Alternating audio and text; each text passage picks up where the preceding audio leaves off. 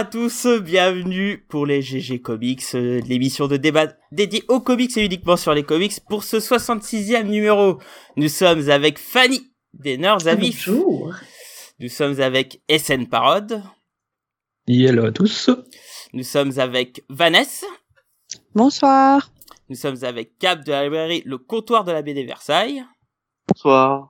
Et nous sommes avec moi-même, Black Yura de Sanctuary.fr. Alors désolé pour ce petit retard. On était en attente euh, d'une certaine personne du podcast. C'est la faute de Cab. Non mais t'inquiète, il avait déjà balancé dans le chat de toute façon. J'avais Ouais, des, vrai, des- c'est des vrai. petits soucis à régler. euh. En tout cas, mes amis, comment allez-vous? Je suis très content de vous revoir. Ça va. Quand on oui, se voit, on se voit, on se voit pas trop. Enfin, ça dépend qui, quoi. C'est ça. Ah moi j'en ai enfin vu une en vrai. Moi, Eh je vois, oui. moi, je vois Fanny et je vois SN et ça me suffit. Des meilleurs, et moi, des meilleurs. et moi alors Et moi Non, toi, toi on te voit que sur YouTube, on te voit Oui, pas c'est ça. sur, Il faut, euh, faut être sur YouTube pour te voir. Ouais. Nous, on n'a pas le droit. vois pas. Mais c'est pas grave, c'est pas comme si on se voyait souvent, mon petit poulet. Ah non, on, se- on, se- on se voit régulièrement, donc euh, Bah oui, oui. pour Je viens, je viens dépenser ma Blacky Money euh, chez toi. euh, régulièrement. Black. Black. C'était Black qui me- Voilà, Black.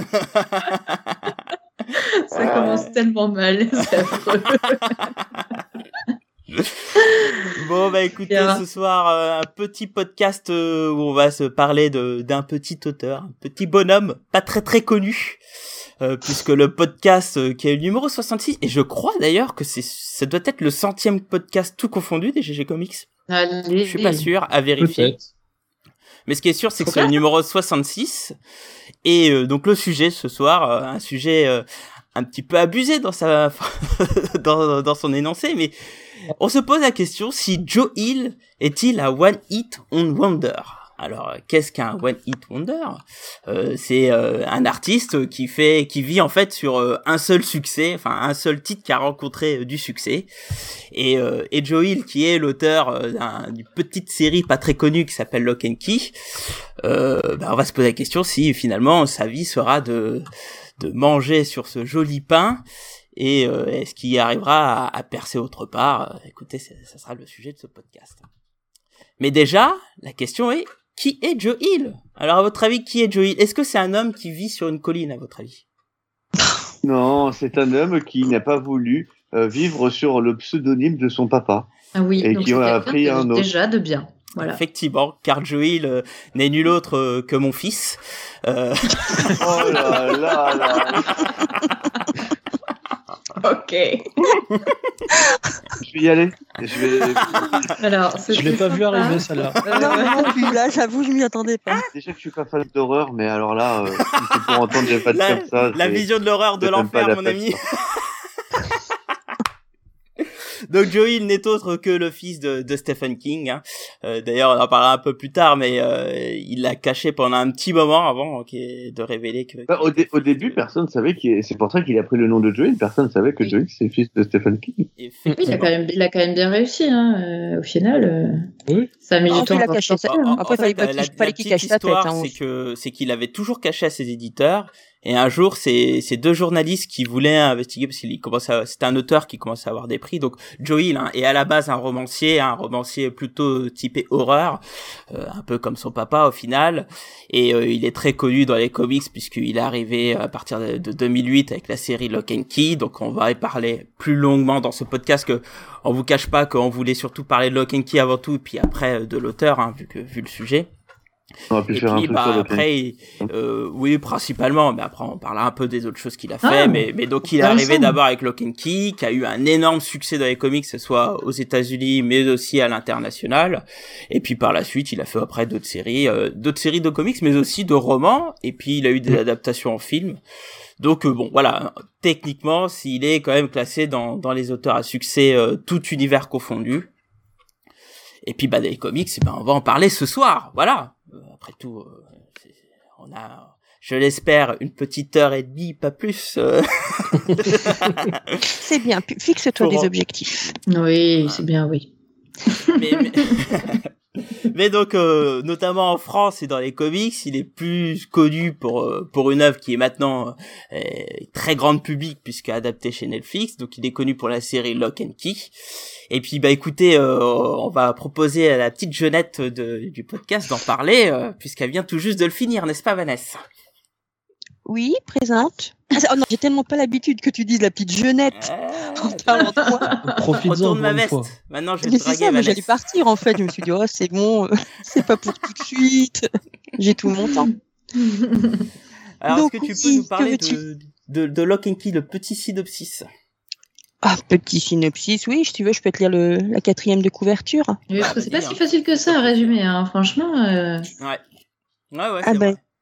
Bah oui, voilà, c'est ça, merci du cadeau. euh, Prépare-moi la prochaine fois, euh, je réviserai mes fiches. Ah euh. non, c'est pas les GG Comics si je vous prépare à tout. Hein. Je fais toujours des petites ouais, il surprises. me prépare à rien du Hop. tout, lui. C'est la Alors, petite ouais. hop crampinette euh, au passage quoi. Eh, mais c'est c'est le festival des inventions de mots aujourd'hui. Ah ouais, non, mais il est, il beaucoup tu trop en veux- forme que quelqu'un fasse quelque chose. Je sais pas ce que t'as mis dans ta tisane, mais elle est trop forte. Hein. Vous m'avez manqué. Hein. C'est un C'est vrai. petit pomme cannelle. Euh, alors oui, donc je précise pourquoi pour une fois je suis la petite jeunette peut-être, c'est parce que je pense que je suis celle, bah, je suis même, même sûre, je suis celle qui l'a découvert le plus récemment, puisque moi, contrairement à beaucoup de personnes, mais en fait j'ai lu euh, Lock and Key pour la première fois la semaine dernière. Et elle a appris il y a deux minutes que c'était le fils de Stephen King. Elle. Non, non, parce que j'avais vu sa photo. Et sur sa photo, on reconnaît bien le papa. Ouais, Donc je savais. du- C'est l'alcoolisme qui, qui, qui, qui, qui montre les- le mot, le, le truc Oh. non, parce Attends, qu'en c'est de j'ai- notoriété publique. Le père, Pour le oui, père, le en tout cas. je sais pas. Oui, le père, oui. Euh, non, mais moi, j'ai fait le parcours inverse de beaucoup de personnes. Il y a beaucoup, la plupart des gens ont découvert Joe Hill par euh, Lock and Key et après, ben, tout ce qui est euh, basket foot et compagnie. Moi, j'ai lu d'abord les autres et après Lock and Key, en fait.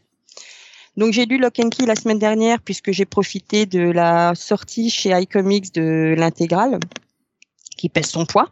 Je sais pas combien il y a de pages, mais il y en a beaucoup.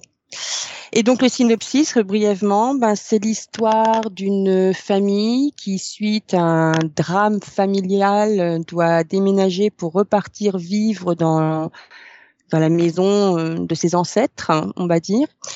Donc il y a la maman, ses deux garçons et sa fille. Si je ne me trompe pas, me demandez pas les prénoms, ce serait beaucoup m'en demander. Hein. J'ai déjà du mal à Tyler, me... Kinsey et Bod. Et Bod. Ah, moi j'ai déjà du mal à me souvenir les prénoms de mes enfants, alors en plus, Eh, tous les matins, elle lit une fiche où il y a le prénom de ses gamins avec une photo à côté. je leur ai mis un badge. Je leur ai mis un badge, une étiquette. Et je l'écris directement sur leur masque maintenant. C'est plus simple aussi. Faut pas qu'il les mélange par contre. Et euh, arrivés dans cette maison, ils vont vite se rendre compte, surtout le petit garçon d'abord et ensuite les autres enfants, que qu'il y a de grands mystères euh, cachés derrière les portes de cette maison, puisque cette famille s'appelle les Locke comme une serrure, et qu'ils vont découvrir qu'il y a des Hum C'est le lock avec un E, du coup. euh, Oui. presque, presque ça. presque pareil, mais je pense qu'il y a un rapport. Oui, je pense. oui.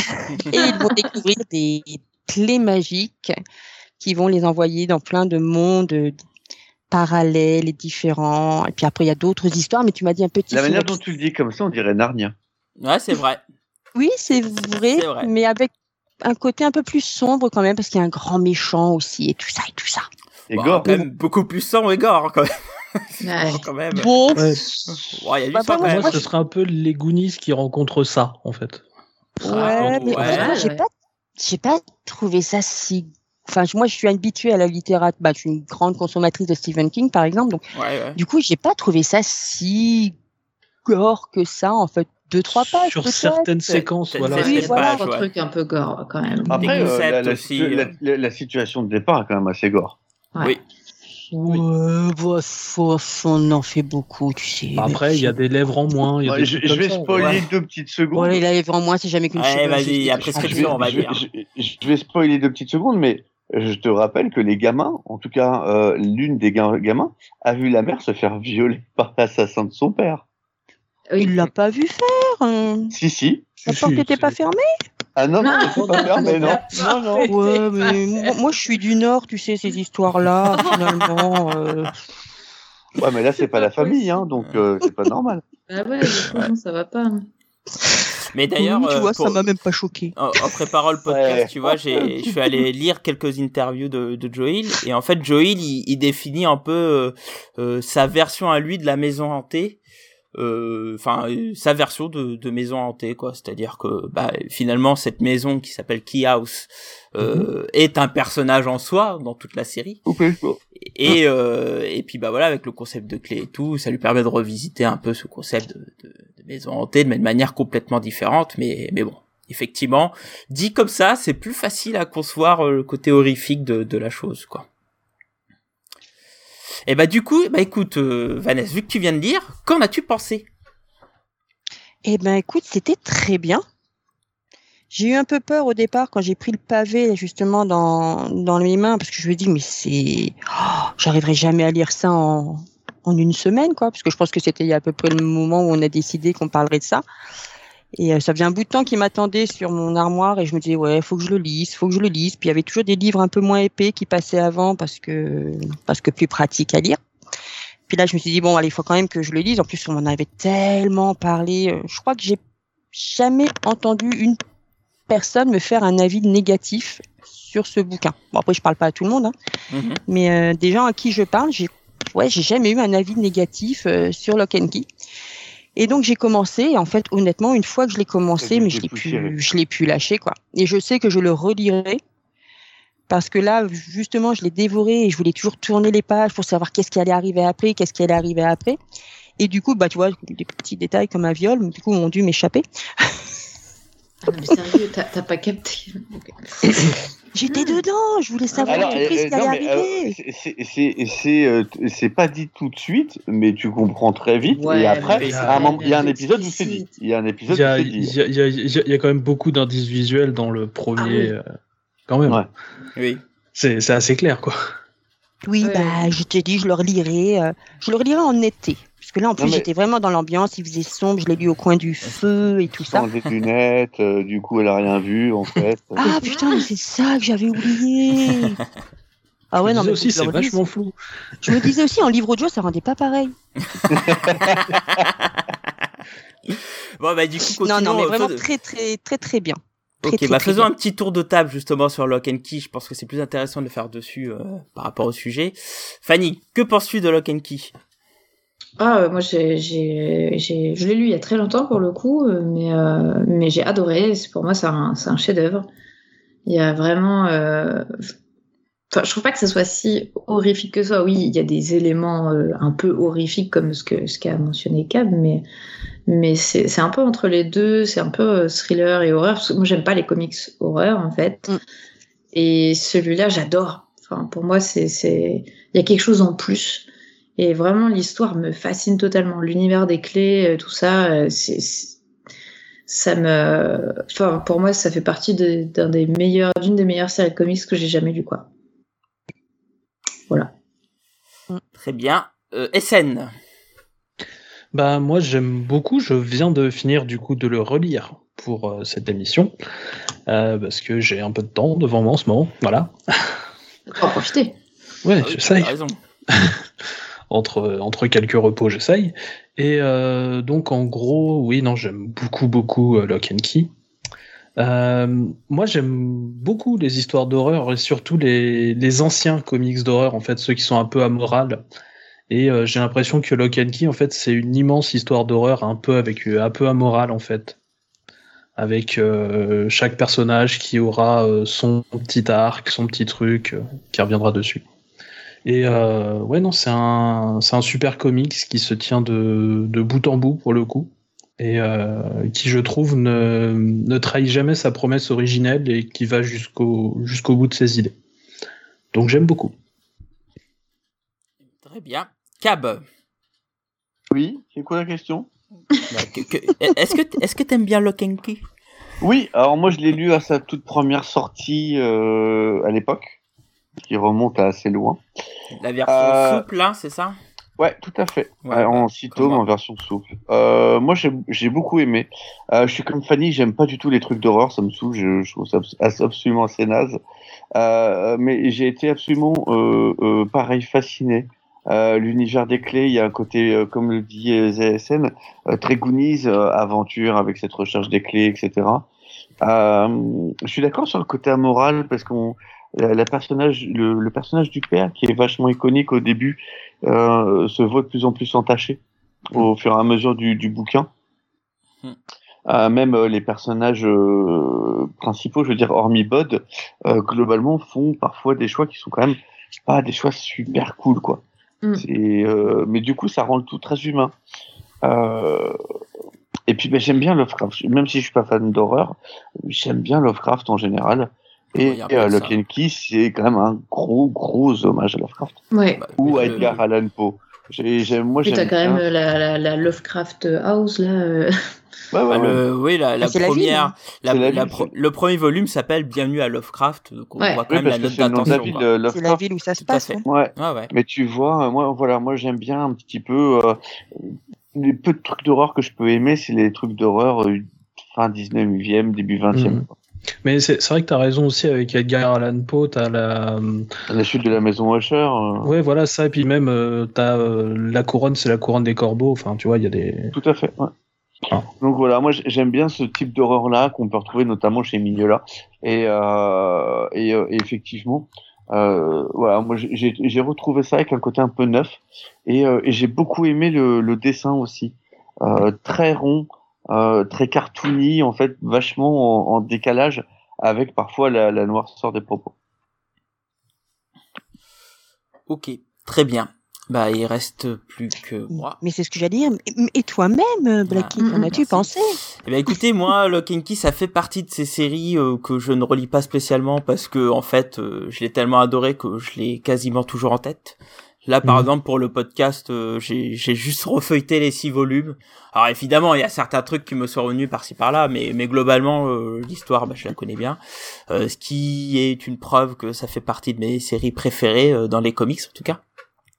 Et, euh, et moi, effectivement, moi, j'ai plutôt été marqué par cette histoire et par l'univers où on suit finalement euh, euh, des adolescents qui, qui, en gros, vont faire un passage à l'adulte. Hein. Toute l'histoire, c'est ça. Sauf pour Bod, évidemment, vu que c'est un gosse. Et, euh, et puis, bah, effectivement, ce côté un peu horrifique, qui est un peu insinueux, comme on est en train de discuter un peu sur le chat, euh, qui est pas euh, du, du corps pur, euh, mais c'est plus un peu... Alors, j'en parlerai un peu plus tard, mais euh, c'est assez subtil. Et c'est ce qui rend un peu le, le côté glaucose de l'histoire parce que une fois que que le côté horreur euh, se jette à tes yeux, bah c'est du choc value qui, qui est assez efficace et justement il en abuse pas et c'est un truc qui est assez marquant dans, le, dans, dans la série tant par l'univers et c'est ce qu'on va un peu euh, discuter tout de suite d'ailleurs euh, puisque parlons un peu de Lock and Key et expliquons pourquoi euh, Lock and Key est si bien au final et pourquoi c'est un tel succès parce que euh, il ça aurait pu être une bonne série sans succès, comme il en existe maintes et maintes Mm. dans, sur le marché. Alors, euh, qui veut me parler un peu du, du concept un peu de la série et notamment du concept des clés? On en a pas déjà parlé? Non, mais là plus plus en profondeur, quoi. Bah, en gros, euh, du coup, donc euh, Vanessa a dit que du coup euh, toute la petite famille euh, donc se retrouve euh, donc euh, dans une vieille maison familiale, donc qui s'appelle la Key House. Et en gros, euh, dans cette maison, en fait, se trouvent euh, plein de clés différentes. Et en fait, si on donc on met cette clé dans la bonne porte, euh, tout simplement, en fait, ça fait un effet particulier. Par exemple, la première porte qu'on va rencontrer, si jamais on la traverse en l'ayant ouverte avec la bonne clé, euh, on devient un pur esprit et son âme quitte son corps et donc on peut errer. Mais il y a des clés qui permettent de tout faire, euh, devenir géant, avoir la force d'Hercule, euh, euh, se téléporter un peu partout. Enfin bref, Changer de sexe changer de sexe, tout à fait. Euh, enfin bref, il y a. euh, Pourquoi tu te marques comme ça en ça Et surtout avec cette voix. Bah ouais. On a senti de l'envie en fait. Non, mais je trouve ça, mais je trouve ça trop bien. Ah ouais, Ah, c'est clair. Mais mais toutes les clés globalement sont trop bien. Euh, Mhm. La clé, du, la clé du cerveau. Euh, je Celle-là, elle est incroyable, Elle est la clé de incroyable, tête celle-là. là, C'est même, même la meilleure, je trouve. Euh, Voilà. Ouais, mais le principe c'est du coup, on, on met la clé derrière sa tête et en fait, euh, du coup, on peut euh, euh, bah, accéder à l'intérieur de son, de son cerveau en fait et du coup, on peut enlever des choses comme le fait d'avoir peur. C'est assez pratique quand même. Comme des On en a ajouté, euh, on a balancé des bouquins dedans et puis comme ça on les a lus, ça c'est quand même très pratique quoi. et tout en sachant, j'ai dit les portes, mais il n'y a pas que des portes puisqu'il y a aussi des, des, petits objets avec des serrures comme par exemple la boîte à musique, boîte à musique. qui te force en fait à faire ce que tu entends. Euh, le, les espèces de, de, lunettes en fait euh, qui te permettent. le puits. Le, puits. Voilà, et puis il y, a, y, y a la petite chouette aussi qui permet d'aller chercher des trucs. Enfin, il y a plein, il y a énormément de clés et on, on les découvre. Riche, hein, comme bah, à la fin de, enfin, je sais pas si c'était le cas aussi dans les, quand c'était sorti en numéro individuel, mais à la fin du, de l'intégrale là de chez iComics, t'as justement du coup la, la liste de toutes les clés euh, rédigées en vieux François d'ailleurs. En, en, en, VO, du coup, c'était un numéro à part. D'accord. C'est un guide de toutes les clés sur chaque fin de volume, euh, il te dit les clés en fait. Euh. Là, tu as le guide des clés connues euh, à la toute fin du, mm. du gros pavé en fait. Bah, le guide des clés connues est quelque chose à part dans, dans, la VO. Ok. Très bien. Alors, moi, ce que j'aime bien aussi dans cette série vis-à-vis de ce concept de clés, c'est qu'à chaque fois, les clés ramènent un concept que tu peux te dire ah ouais pourquoi pas, c'est intéressant et tout. Mais avec Joe Hill, il arrive toujours à vicier un peu euh, les utilisations des clés, c'est-à-dire à les rendre un peu, euh, enfin, souvent très mal utilisées avec des conséquences euh, qui sont un peu compliquées, quoi. Et mm. tout ça, c'est dû au fait, parce que bon, on va dire un peu le concept de base, hein, c'est qu'en fait, on découvre que dans cette maison, il y a une espèce de fantôme qui prend vie et qui est donc à la quête de ces clés, notamment d'une fameuse clé donc je ne vais pas dire laquelle puisque bon on le sait on le sait pas tout de suite euh, qui euh, qui en gros va évidemment déclencher l'apocalypse etc bon, vous vous doutez bien du, du concept quoi. Et donc euh, finalement cette série c'est une espèce de de course poursuite euh, euh, face aux clés en fait entre bah, les, les enfants et et puis bah cette personne qui intervient de différentes manières avec des conséquences plus ou moins graves hein, puisqu'il va y avoir des morts il va y avoir des lèvres arrachées comme évoqué euh, par SN euh, ou Cap tout à l'heure. Euh, enfin voilà, donc, et, c'est ça qui rend un peu le concept de cette série assez génial parce que justement, Joel et les malins, hein, c'est-à-dire que chaque volume est quasiment consacré principalement à une clé, clé qu'on voit d'ailleurs à chaque fois sur le dos du volume. Hein. En tout cas, ceux qui ont les volumes séparés, vous verrez que sur le dos, il y a la clé principale sur chaque série. Et, euh, et puis voilà, c'est très ingénieux. Et il y a aussi un autre parti qui rend justement ça très bien, c'est tout ce qui se trame autour de cette famille euh, des Locke, puisque alors on en parlait tout à l'heure, enfin Cab l'évoquait tout à l'heure avec le père, puisque on découvre qu'au fur et à mesure de cette série que bah le père a effectivement utilisé ses clés, mais euh, on est vraiment dans une famille très compliquée puisqu'elle a vécu traumatisme, hein, puisque clairement au début de la série, c'est le père qui se fait assassiner par un adolescent, euh, avec des conséquences euh, traumatiques pour euh, la pour la mère euh, et les enfants, effectivement.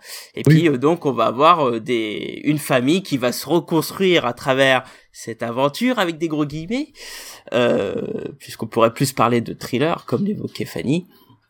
Et c'est ça que je trouve assez intéressant, c'est que finalement tout au long de cette série, c'est un peu euh, comment cette famille va grandir dans ce contexte et aussi euh, dans le contexte psychologique, puisqu'ils essayent de, finalement de surpasser ce traumatisme. Et ça vaut pour tous les personnages, tant les adolescents que les parents. Je sais pas ce que vous en avez pensé, vous, mais moi j'étais assez touché par cette partie-là. Mais moi, pour revenir avant la famille à ce que tu disais avec le, le méchant, je trouve mhm. que le méchant aussi, il est mais d'un charisme qui est, qui est assez dingue, quoi. Ouais, tu le détestes direct. Ah bah ouais, ouais. Et puis c'est mais plans dans les plans, dans les plans, dans les plans, ça c'est. C'est viscéral. Et moi, il y a des, enfin, il y a un passage où on va dire que le méchant euh, change de peau à nouveau. Et moi, j'étais là et j'avais envie de hurler au reste de la famille. mais non, c'est comme quand tu regardes un film et que tu leur dis non, va pas derrière cette porte, le méchant est derrière. Bah, moi, mais j'étais comme ça, mais dans le bouquin, quoi. J'étais là, mais non, lui fais pas confiance, va pas par là et tout. Et voilà, en fait, ouais, tu lis le bouquin comme euh, comme tu regarderais pour le coup un film comme ça, un thriller, comme tu disais, où tu, tu vois le méchant et comme tu dis, tu, tu le détestes d'office. Et puis, tu arrives à te retrouver dans chacun des personnages de la famille à un moment donné. En plus, tu arrives à t'identifier à un moment donné à la mère en te disant, bah, surtout moi, on va dire en tant que mère de famille, où tu dis mais comment je réagirais moi euh, si ça se passait comme ça? Puis après tu te mets à la place de la fille aussi en te disant ah tiens moi si je trouvais cette clé là, est-ce que j'aurais pas fait la même chose comme disait Fanny, de pouvoir retirer les peurs? Est-ce que ce serait pas génial d'en profiter pour faire ça? Tu te retrouves dans le petit garçon. Enfin, il y a une la force de caractérisation de, de tous les personnages, des, des, gentils, des méchants, des personnages secondaires. Je me suis vachement euh, attachée. Alors moi, j'ai pas le, encore une fois la mémoire des noms. Le petit punk là, euh, euh, comme, Scott, le, le, copain. Le, le, meilleur ami, ouais, voilà, euh, que j'ai trouvé super. Scott, je, je l'ai trouvé super attachant aussi. Le, gamin avec les, les jouets? Oui, non, celui qui est, euh, non, elle, elle, ce qu'elle part, c'est le copain de Kinsley. Ah. Ouais, le, le, punk là avec enfin, sa crête et ses petites lunettes. Le, le premier. Ses petites oui, lunettes le premier. Après, elle est avec. Euh... Oui. Oui. Après, elle est, elle est plus avec lui. Oui. Oui, parce qu'il y a de l'amour aussi. C'est pas que oui, de l'horreur. Oui, il y a des aussi. Non, mais c'est vrai qu'il y, a, il y a quand même, il y a, quand il y a des points d'humour aussi différents en fait. On dit c'est un style, euh, c'est un style horrifique. Il y a du mais... hashtag love. ouais, il y a du hashtag love. Mais enfin, ouais, il y a, il y a des scènes comme ça euh, hyper. Euh, hyper horrible. Hein, voilà, il se passe des choses horribles euh, Mmh. euh, au début notamment, mais après aussi. Enfin voilà. Mais euh, mais il y a Enfin, aussi. euh, il y a Ouais. de mort à la fin. Bah, la Allez, vas-y, comment il spoil hein. J'ai juste dit mort. Ouais, voilà, mais à t'as la larmichette quand même, je trouve. À la fin, ça charcle. Ouais, Ça, Ouais. ça envoie Ça du dépend. sec, quoi. Ouais, Ah, mais ce que je veux dire, c'est que euh, il y a pas, il y a pas, en effet, il y a pas que ça. Je trouve qu'il y a, que- c'est quand même plein, plein, plein d'émotions différentes. Euh, Il y a, il y a le, le- la famille, elle est quand même assez touchante à essayer de se reconstruire malgré euh, le, le père qui est plus là, essayer de continuer à aimer le père, alors la mère alcoolique euh, Mhm. qui est en train de sombrer. Ils essayent quand même de garder la- l'amour et l'admiration pour leur père, alors que euh, voilà, ils découvrent des choses pas très bah, qui fils un avec petit sa- peu, voilà, qui avec sa culpabilité. Ah ouais, euh, voilà, il y, a- il y a des tas de choses et, et ils essayent quand même de, de maintenir cette cellule familiale et ils s'aiment quand même et tout ça et c'est hyper euh, hyper euh, touchant euh, Mm. pour, pour plein d'aspects et de manière très Mhm. différente en fait. C'est ça, c'est ça que j'aime beaucoup. euh, C'est très humain en fait. Ouais. Ce qui est fort, c'est que je trouve que c'est jamais forcé. T'as pas l'impression de rentrer non plus dans le pathos où tu sens Ouais. qu'il en fait des tonnes pour t'accrocher aux gens, pour te for... C'est, je trouve, il y a rien de gratuit pour Mhm. moi, et il y a rien de, de forcé, genre oh tiens, t'as pas l'impression qu'il s'est dit oh tiens là je vais rajouter cette, cette pointe là pour les faire rire parce qu'il faut que là je sois plus léger. Ah puis là je vais en insister. Enfin, t'as des comics qui existent où tu as des personnages qui deviennent alcoolos et tu te demandes pourquoi parce que ça ajoute rien finalement à la force du, du personnage. Là, la mère alcoolo, c'est pas du tout gratuit, c'est vachement bien retranscrit euh, dans la façon dont elle se pose. C'est, il y a des moments où elle est hyper touchante quand tu vois qu'elle essaye de jongler, par exemple, c'est un tout petit détail, mais c'est ces petits détails-là en fait qui font que ouais, tu, tu te sens obligé de tourner les pages, comme je disais, qui fait que je vais devoir le relire parce que tout ça fait que tu as envie de voir après tout ce que tu as loupé à la première lecture, quoi. Mais pour moi, il n'y a pas que la famille, en fait, c'est pratiquement euh, toute la ville, en tout cas Toute tous les ville. personnages qui, qui vont récupérer des noms. Euh, la prof de sport, elle m'a énormément touché. euh, Ah oui. le, le petit gamin Le refuse petit gamin aussi euh, ouais. beaucoup. Ah, Mm. Il est, Rufus, euh, il est ah, génial. Est- Ah oh ouais. là là. Ah. Il est très il y a- fort comme il y a personnage, ouais. trucs, euh, Ouais. euh, la, la vieille dame euh, qui est, qui est à l'hô- qui est à l'hôpital, la Oui, la, psychiatrique la, aussi. euh, ça, non, ouais. l'ancienne amie du père, là. Voilà, enfin, il y a Ouais. plein, plein de. Enfin, tous les personnages, du moment qu'ils ont un nom et qu'ils reviennent deux, trois fois, en fait, très vite, on s'y attache et ils nous marquent, en fait. Et on s'y attache parce qu'aussi, on peut se dire qu'à tout moment, il peut se passer quelque chose. C'est vrai. Ouais. C'est vrai. Et, et justement, il y a un truc qui disait Joe Hill, c'est que il essayait de, de rendre euh, ces, ces récits, enfin de les inscrire le, le plus dans la réalité possible, donc en abordant des sujets euh, euh, de plus en plus réalistes et tout. Et justement, grâce à cet aspect réaliste, quand il t'amène du coup du fantastique, bah du coup dans ta lecture et dans ton cheminement, tu l'inclus aussi dans une espèce de réalité, euh, et c'est ce qui, pour lui, euh, est, le meilleur concept de l'horreur, c'est-à-dire que quand tu arrives dans ton cerveau à l'inscrire dans une réalité, c'est là où la shock value elle est plus forte en fait. Mm. Bah, comme fait- disait euh, dans le chat Ben Wife, t'as beau faire, même si tu sais qu'il veut pas être comparé à son père et tout ça, bah tu retrouves un peu cette pointe-là aussi. Tu vois qu'il a été élevé là-dedans aussi, quoi, parce que les bouquins de Stephen Mm. King, c'est ça aussi, mine de rien. Oui. C'est des situations très réalistes dans lesquelles t'as une pointe d'horreur qui arrive comme ça, mais t'y crois, quoi. C'est pas. euh, Bah, il- maintenant, maintenant, il a fini par l'accepter, hein. Ah oui, maintenant, son oui, mais- Père, Oui. etc. Ah bah, et tout. Et même, il- apparemment, j'ai cru comprendre que dans un roman, il, il cite même des, des univers de son père ou même euh, le, le cirque de Hit ou un truc comme ça. Et en fait, Donc, euh, maintenant, il a fait ses preuves. Donc, il Oui, a plus voilà. besoin de s'en distancer. Bah, Voilà, dans Basket ouais. Full, il y a la grosse vrai. référence à son père aussi, compagnie. Donc, euh, bah oui, maintenant, il l'assume complètement. Et, et maintenant qu'il a fait ses preuves, en fait, il n'y a plus besoin, on dit pas c'est le fils de Stephen King, on dit c'est Joe Hill. Oui. Et accessoirement, fils de Et Stephen King, mais, accessoirement. mais accessoirement, Je crois qu'on le dit tout Mais le voilà, hein, de hein. façon péjorative. Non, mais oui, c'est ça. C'est en mode pas, pas, c'est. Oui, c'est ça. C'est pas le fils de C'est son père, mais juste. c'est pas la copie de son père. Ouais, voilà. Je, je suis plutôt d'accord. Ouais.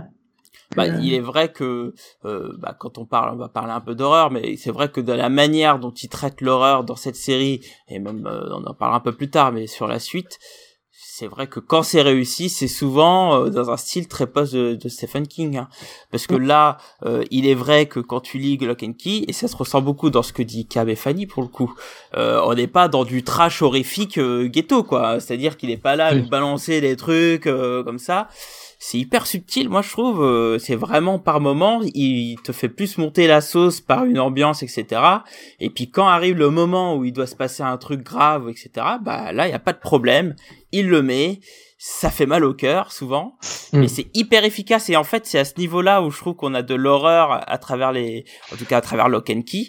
C'est que c'est c'est à ce moment-là dans sa construction que ça fait mal au cœur et qu'on a ce côté horrifique. Mais c'est pas du horrifique qui fait peur, c'est plus du horrifique parce que bah ça charcle, c'est cru quoi. Mhm. Tout à fait. Bon voilà, bon on a fini le podcast donc euh, Bon, bah merci, au revoir. En fait, c'est bien, voilà. Cool. Ça tombe Pour- bien, pour je- le coup, oui. Non, non, c'est vrai que c'était. Mais- C'est très bien. Mais justement, je pourrais en avoir un peu discuté avec, des amis et, euh, et notamment avec Jack euh, qui est du forum. euh, Alors tu sais que les, euh, les gens à qui tu manges au KFC sont pas des amis, hein, ce sont des, personnes qui travaillent là-bas. Ah, j'avais- oublié de dire qu'il me servait des tenders. Mais il y a, il y a un truc où, où, où l'on a discuté un peu avec lui. Il disait, bah, moi, il y a un truc que je trouve intéressant avec Joe Hill, c'est qu'il a toujours ce côté euh, de, de bousculer et de, et de faire mal à ses personnages. Mm. Et il est vrai que dans Lock and Key, il y a un peu ça. Je sais pas si vous Mais- retrouvez ça un peu. Alors, mais t'as pas que ça dans le Kinky, pour moi, c'est le principe même en fait du film d'horreur. C'est Si ton, ça. euh, si ton personnage dans un truc d'horreur, il passe le truc en disant ouais cool tranquille, euh, salut ça va? Enfin, Bah, du coup, c'est. Scary c'est- Movie. c'est Narnia, du coup, ça. c'est plus un Ça, film du d'horreur. coup, c'est Scary Movie, donc c'est pas un film d'horreur, quoi. ton film d'horreur, ton personnage doit en chier, quoi. Il Ah bah doit oui. avoir peur, et il, il doit lutter, quoi. Mm, mm. Mais il y a, il y, a, il y a aussi, en fait, ouais, dès que quelqu'un, en fait, est un petit peu heureux, en fait, schlack. C'est, euh, je, je pense par exemple à Duncan, en fait, euh, l'oncle, euh, qui était le seul Ouais. à être un petit peu en dehors du, du drame parce qu'il était pas là euh, au moment, puis donc il lui arrive d'autres choses pour que lui aussi il soit bien tu vois. C'est vrai qu'il en parle un peu, lui, le coco. Ouais, ouais. Non, mais c'est bien, il n'y a pas de jaloux, il est pour l'égalité. Moi, je trouve ça. C'est bien. Pas de Ouais, chouchou, non, mais c'est, euh, euh, Dès qu'il y a quelqu'un qui. Ça va à peu près bien dans sa vie, on va le schlack. Oui, ça c'est clair. Il, il aime bien, il aime bien faire du mal. Il aime bien faire du mal aux gens. Ouais, tu sens qu'il a été élevé là-dedans, je te dis. Tu sais comment il a été bercé tout petit au bord Ouais, non, mais les histoires imagine- les histoires quand t'es gamin, quand ton père c'est Stephen Le gars, lui, que sa mère, en racontait plus, était un peu là-dedans aussi. hein. J'ai Ah pas bon fait plus de recherches après, mais euh, Ah, je sais pas. Mais ça m'étonnerait tellement pas. Ah, la mais famille, là- tu sais. hein. Ah, le La gars seule famille à euh, Halloween, tu vas pas frapper à sa porte, en fait. Ouais, mais à la fin, il fallait que pour l'endormir, qu'il lui raconte des trucs euh, satanistes, quoi. Tu vois, tellement il était euh, renforcé, tu vois. Ah Ah, ouais, c'est papa, ça c'est pour les enfants. Je veux un truc hardcore. Vois. mais le clown, tout ça, tout ça, ça vient de là, en fait. ouais, ça se trouve. Hein. Bah Mais c'est vrai que oui, sa, sa mère Tabitha, oui, elle écrit aussi de l'horreur pour crois, hein, il me semble bien Ah ouais. de, de, de l'horreur et de la science-fiction aussi. D'accord. C'est ce que j'avais cru lire, ouais, parce que je m'étais dit, ah ouais, la famille, quoi. Ouais, pourquoi pas. Bah écoute, ça a l'air de plutôt bien lui réussir, hein, finalement. Ah, aux trois même, pour le coup. Alors réussir, oui. Ok. Bah écoutez, Ouais. on va passer à la suite. et parlons un peu de, de l'originalité de la série. Alors, on n'arrête pas d'en parler depuis tout à l'heure, mais euh, il faudrait peut-être en parler un peu plus en profondeur parce que ce qui est intéressant dans Lock and Key, c'est que c'est vraiment un univers et malgré la série, on sent qu'il y a encore des choses à exploiter. Euh, est-ce que est-ce qu'il y a des trucs qui vous ont marqué euh, dans cet univers, notamment au niveau de l'originalité, ou est-ce que vous voulez que je vous donne des pistes? Vas-y, piste-moi. Ouais. bah, y a, moi, il y a un truc qui m'intéresse beaucoup, enfin, qui, que j'ai trouvé vachement cool sur Lock and Key, c'est que, notamment à travers un volume, parce que, évidemment, au début, on se pose beaucoup de questions sur au niveau des clés, d'où elles viennent, etc. et tout. Oui. Et puis au final, il y a tout un volume, on voit la création et tout. Et donc là, il y a une espèce de bah, euh, d'univers euh, étendu chronologiquement parlant en fait, où on voit que bah ça traverse les époques, comment c'est arrivé et tout. Et tu découvres bah qu'il y a plein de trucs à, à bah, creuser, euh, notamment comment les clés euh, euh, ont été utilisées à travers la famille au, fur et à mesure des âges, notamment comment, notamment toute l'aventure précisément du, du, du, père, où finalement on voit des, Mhm. des petits bouts, on a envie d'en voir un peu plus, et puis C'est vrai on qu'on voit surtout la fin. E- Exactement, ouais. Et on sent aussi euh, que bah il nous cache encore des trucs. On sent qu'il y a encore des clés qui peuvent exister et tout. Et tout ça, moi, fait, me fait que bah, je suis complètement rentré dedans et j'ai envie d'en voir plus, quoi. Alors, Ah, il y a euh, carrément moyen d'avoir des préquels et des, trucs comme ça. Et en fait, c'est un, c'est un univers qui est tellement solide que tu peux le placer euh, à n'importe quelle époque. Et il y a, enfin, selon l'utilisation que tu fais de ces clés, bah, en fait, tu as moyen d'avoir des tas d'histoires complètement différentes selon les motivations des gens. Ils en feront des choses complètement différentes puisque en fait, c'est des pouvoirs et du coup, bah voilà, selon comment tu décides de les utiliser, euh, ça Alors. peut donner des choses. Donc, c'est intéressant, je trouve. oui. Alors moi, du coup, ça m'intéresse absolument pas. Je bah, non bien. non euh... non en fait, euh, tu sais, là il y a des one shots qui sont sortis avec des petites histoires à droite à gauche qui sont pas Oui. liées à la série. Et en fait, ça m'intéresse absolument pas. Je trouve que and Key, euh, sa force, c'était aussi toute son intrigue en fait. Et euh, même si je suis d'accord, il y a euh, il y a tout un univers avec les clés. Euh, J'ai l'impression qu'en fait euh, revenir dessus en plus si longtemps après, euh, Joey il a il a écrit son histoire et là il revient parce que euh, euh, soit il a envie d'écrire autre soit il a envie d'écrire des, des trucs dessus, mais j'ai pas l'impression. J'ai l'impression que ça fait un peu forcé, un peu pour le pognon. C'est possible. Hein. euh, C'est C'est possible. Et, pour le coup, moi, ça m'emballe vraiment pas, en fait, ce, ce- cet univers étendu. J'ai- J'aime bien aussi garder un peu cette part de mystérieux. Alors, il y a, Alors moi, a- ça m'en deux coûte, mais je trucs, suis d'accord avec Cab, moi. Il y a deux trucs, je trouve, dans, dans, dans ce que vous dites, du coup. c'est que euh, il y, a, il y a carrément. L'univers est tellement bien fait dans Lock and Key, donc la série hein, fermée, donc c'est c'est- que ça te ça t'intrigue et ça t'attache à l'histoire et ça te donne envie d'en savoir plus et compagnie. Maintenant, en fait, ça veut pas forcément dire que c'est une bonne idée de le faire. Parce que Ouais, du voilà. coup, je, suis- je suis plutôt d'accord avec vous, ça peut complètement faire euh, euh, ah bah bon bah oui c'est vrai que j'avais inventé un truc faut, faut que j'aille jusqu'au bout euh, euh, et puis va chaler hein, parce que voilà ça va rapporter de la thune puisque Lock and Key a encore une fois eu un succès énormissime. Ouais. et, euh, et du coup bah voilà le nom va suffire à faire vendre. En fait je trouve que c'est les, les deux peuvent exister. Moi je trouve que c'est génial d'avoir créé un univers aussi euh, étendu mais c'est aussi bien de laisser des mystères parce que du coup ton cerveau il fait le reste et, et- et ça t'accroche. Et il faut, faut jamais donner Ouais, toutes les réponses ça. en fait jamais donner toutes les réponses qu'en plus, quand Lock and Key était sorti, à la base, il n'y avait pas d'attente. Voilà, ça sortait de nulle part. L'auteur était Mm. pas connu. C'est ça aussi qui a fait son succès. C'était un ovni qui débarquait et tout. Là, maintenant, comme tu le dis, Lock and Key, bah, une fanbase énorme. Donc, tout le monde va l'attendre. Donc, je pense que pour l'auteur, tu dois quand même avoir une petite pression de te dire, ouais, il faut que je fasse aussi bien. Mais moi, je suis d'accord avec toi. Ah, Moi, j'ai toujours peur, en fait, des, des suites, en fait. D'être Mm. déçu parce que c'était tellement bien au départ que c'est quand même assez rare d'avoir des suites qui fonctionnent aussi bien. Et, et moi, je suis d'accord avec toi. Moi, toute cette part euh, sur euh, qu'est-ce qu'il a bien pu faire le père euh, quand, quand il était ado, qu'il avait les clés, ou qu'est-ce qu'il a bien pu faire le petit gamin, là, celui qui a créé les clés, Mhm. et qu'on voit qu'il a voyagé et tout ça. Ben, c'est ce qui marche aussi, c'est justement que tu peux te faire tes propres histoires après dans ta tête, ton imagination, et c'est aussi pour ça que ça marche. Donc moi, c'est vrai que les, les préquels, séquelles ou autres, Oui, il après l'aurait voilà, sorti- le problème oui, c'est il que l'aurait j'irai sans sorti tout de suite. j'irai sans doute par curiosité, c'est ça le pire. Mais pas. Moi, peur d'être déçu, quoi. C'est c'est- un- c'est ambigu. C'est- Je pense que j'irai par curiosité, mais j'irai aussi avec une peur, puisque la Ouais. barre, elle est quand même tellement haute. Elle est tellement peux haute, ouais. continuer au moins, au minimum, faut que tu, au minimum que tu l'atteignes, quoi. Faire plus, encore pire. Moi, je- mais au moins l'atteindre, ça va être compliqué, hein.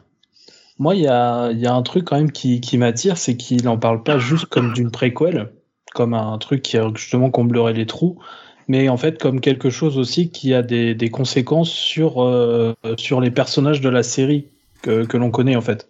C'est-à-dire que c'est une préquelle et une suite en fait. C'est-à-dire que les événements du passé vont avoir des, des événements sur les personnages que l'on connaît. Et c'est ça qui m'attire en fait, c'est le fait d'avoir toujours ces personnages-là, en fait. C'est-à-dire que si, si jamais c'était que des préquels, je serais un peu comme vous en train de me dire non. Mm. Mais euh, comme, comme il parle aussi de ça, et puis que. Enfin, il, il a annoncé la, la suite, en fait, c'est censé être un truc qui s'appelle World War Key. Euh, il l'a annoncé en 2019. Alors, je sais Moi, pas dé- si. dé- euh, Déjà, le, le titre, moi, ça me. Il parle pas déjà, pas pareil. Ouais, ça, le c'est pas- déconner. C'est- c'est-. Ça m'emballe Après, c'est World tout, War. Z, quoi. De- Ouais. Ouais, ouais, ça me Mais- fait penser à World Alors, War le Hulk. bouquin est très bien, World de World War Z, par contre. Oui. Le film est pourrave, mais le bouquin est génial. Mais, euh, parenthèse. Mais quand, quand, quand, quand, il a annoncé, il a dit ça fera tant de numéros, il y aura tant de trucs. Enfin, ça a l'air d'être un truc euh, dont il a déjà vraiment réfléchi, dont il a vraiment Mm. déjà un peu tout fait en fait. Alors, question, est-ce qu'il a déjà annoncé s'il allait travailler avec la même euh, équipe derrière, c'est-à-dire euh, le dessinateur et tout? Parce que mine de rien, ouais. la raison aussi pour laquelle ça a bien marché, c'est qu'il y a un bon, très bon euh, scénario, hein, là-dessus, il n'y a, pas- y a pas photo, mais le dessin va aussi vachement bien euh, avec l'histoire. Et je me dis que oui, s'il c'est garde pas le même euh, Gabriel dessinateur, Rodriguez normalement. bon, Oui, c'est déjà ça alors. Parce que moi, c'est ce qui Mm. me fait peur aussi, hein, mine de rien, changer de... si tu n'avais pas eu le même dessinateur, ça aurait pu rendre aussi différemment. Parce que le dessin, est, le dessin par- est vachement sympa aussi. Voilà, parlons-en parce que Gabriel Rodriguez, euh, alors moi qui est un dessinateur que je connaissais euh, avant de lire Lock and Key parce qu'il avait dessiné une série qui s'appelait Secret Show, qui est d'ailleurs un peu dans la même ambiance que Lock and Key, donc je vous le recommande si, si un jour vous cherchez, c'est chez Delcourt. Euh, mais je trouve cette, euh, ce dessinateur incroyable quoi. Il est trop fort.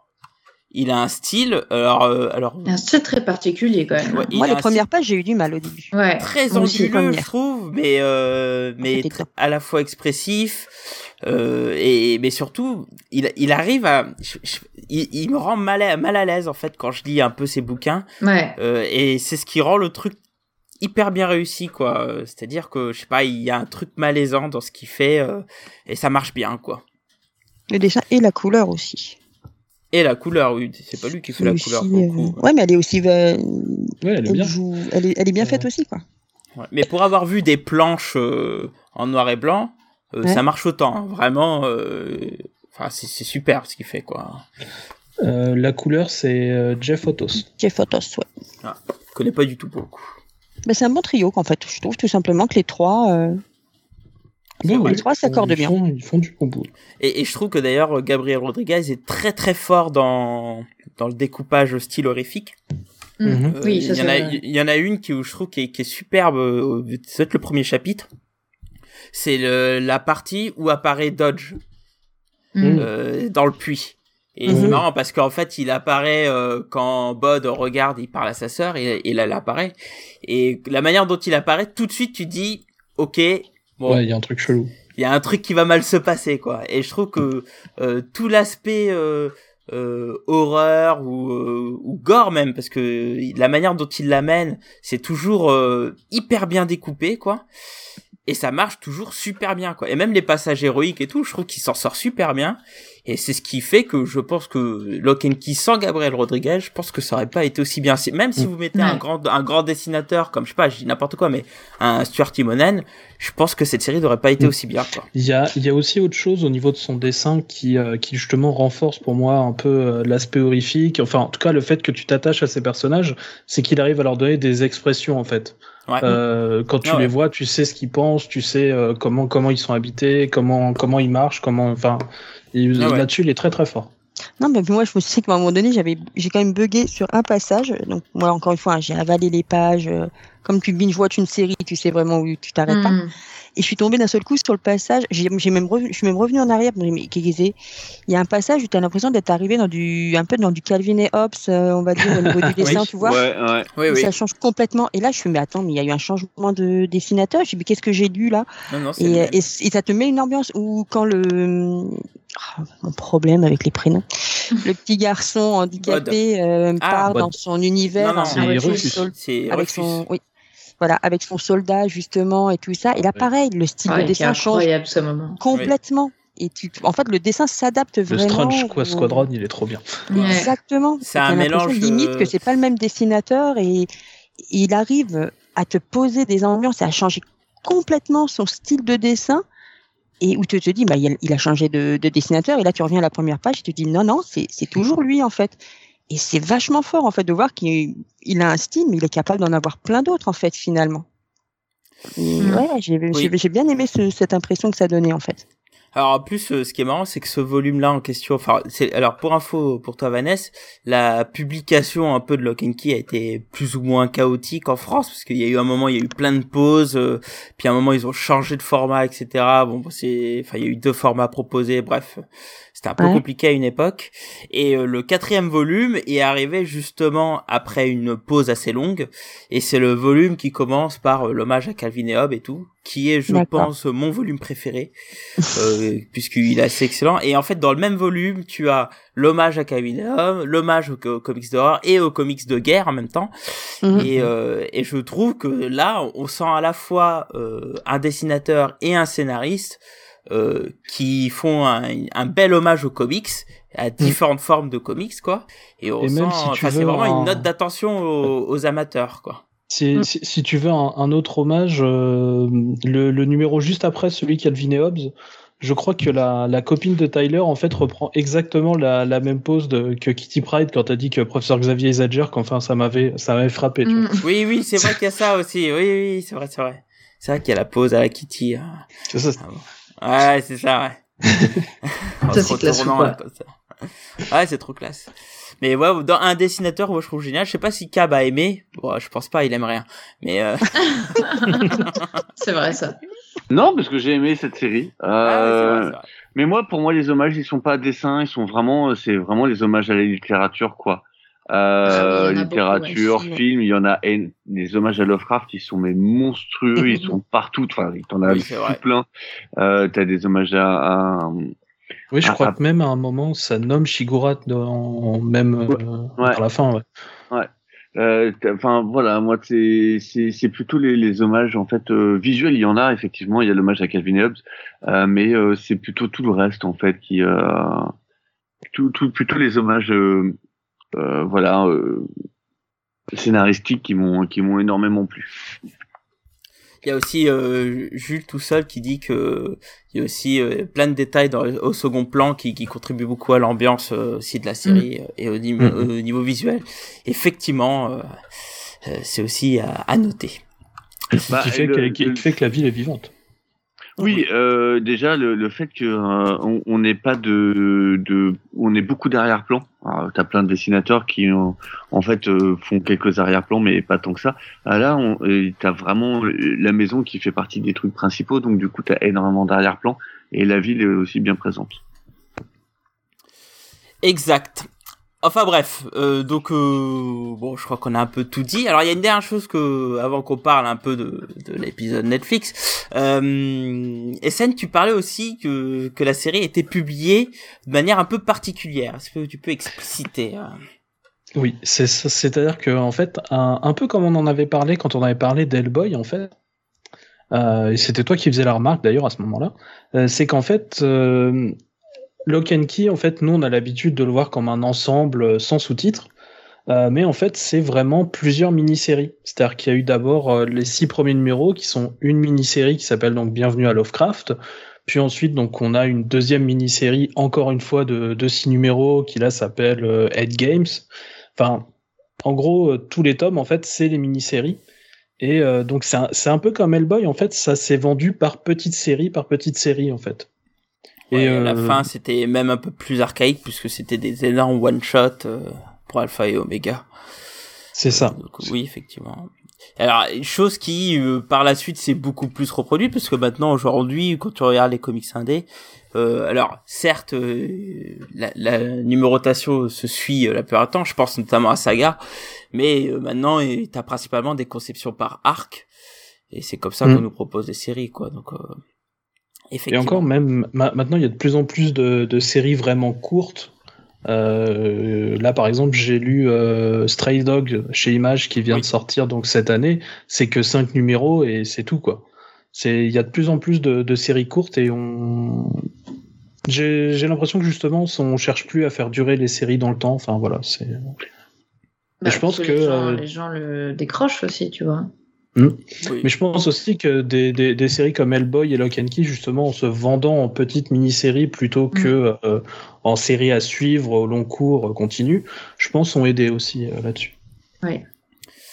Tout à fait. Et justement, ça a eu tellement de succès, euh, cette série, qu'il a fini euh, un peu tard de, à être adapté hein, euh, par Netflix. Alors, euh, est-ce que vous avez vu la beaucoup série de, Netflix de projets différents. hein. D'ailleurs, euh, je, je regardais ça tout Oui. à l'heure. Je regardais du coup la page Wikipédia de Lock and Key euh, pour les prénoms.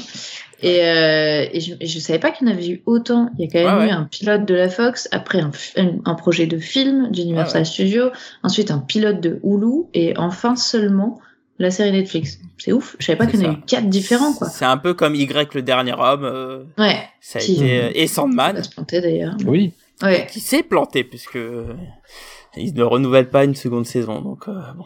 Bah ouais. Mais je peux même pas regarder, donc bon, bref.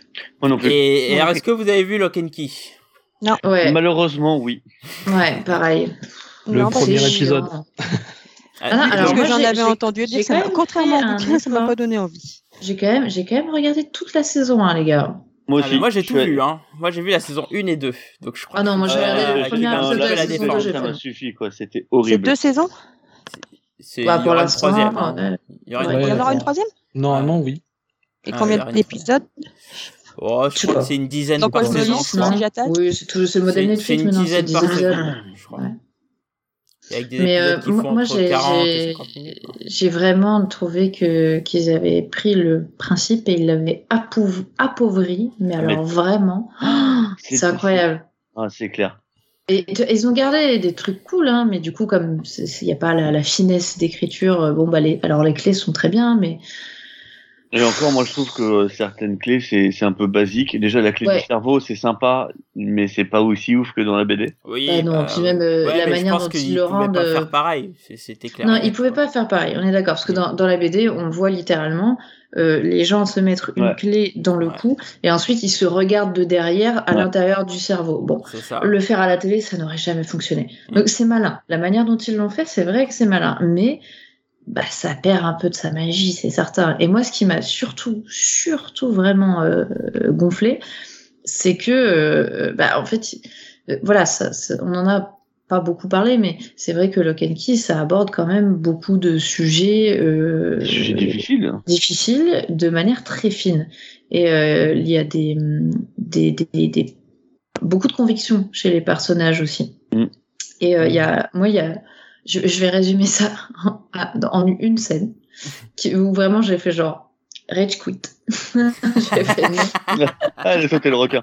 Ah, bon, bon. Non, non, non, non, non, non, c'est pas ça. C'est pas ça, tu vois, comme quoi. Euh, dans, euh, du coup, dans, dans les bouquins, euh, le, le, comment s'appelle la sœur? Maintenant, moi aussi, j'ai oublié. C'est quelle Kinsey. Kinsey. Kinsey, Kinsey. ouais. C'est contagieuse. ouais, je vais un doute. Euh, donc, Kinsey est quand même euh, hyper. euh, Enfin, voilà, c'est une, c'est une nana de conviction. Elle est quand même assez. euh, on pourrait dire féministe, bon, même si le terme est un peu. Voilà. Badass. Elle Non, est badass, oui, en effet, oui. Euh, Enfin, quoi, si, si, je trouve, il y a des moments, elle, elle, elle- quand même, elle exprime des, des, des propos qu'on pourrait qualifier de féministes et compagnie. Oui, donc oui, c'est mais euh, ça me quelque chose pas. hein.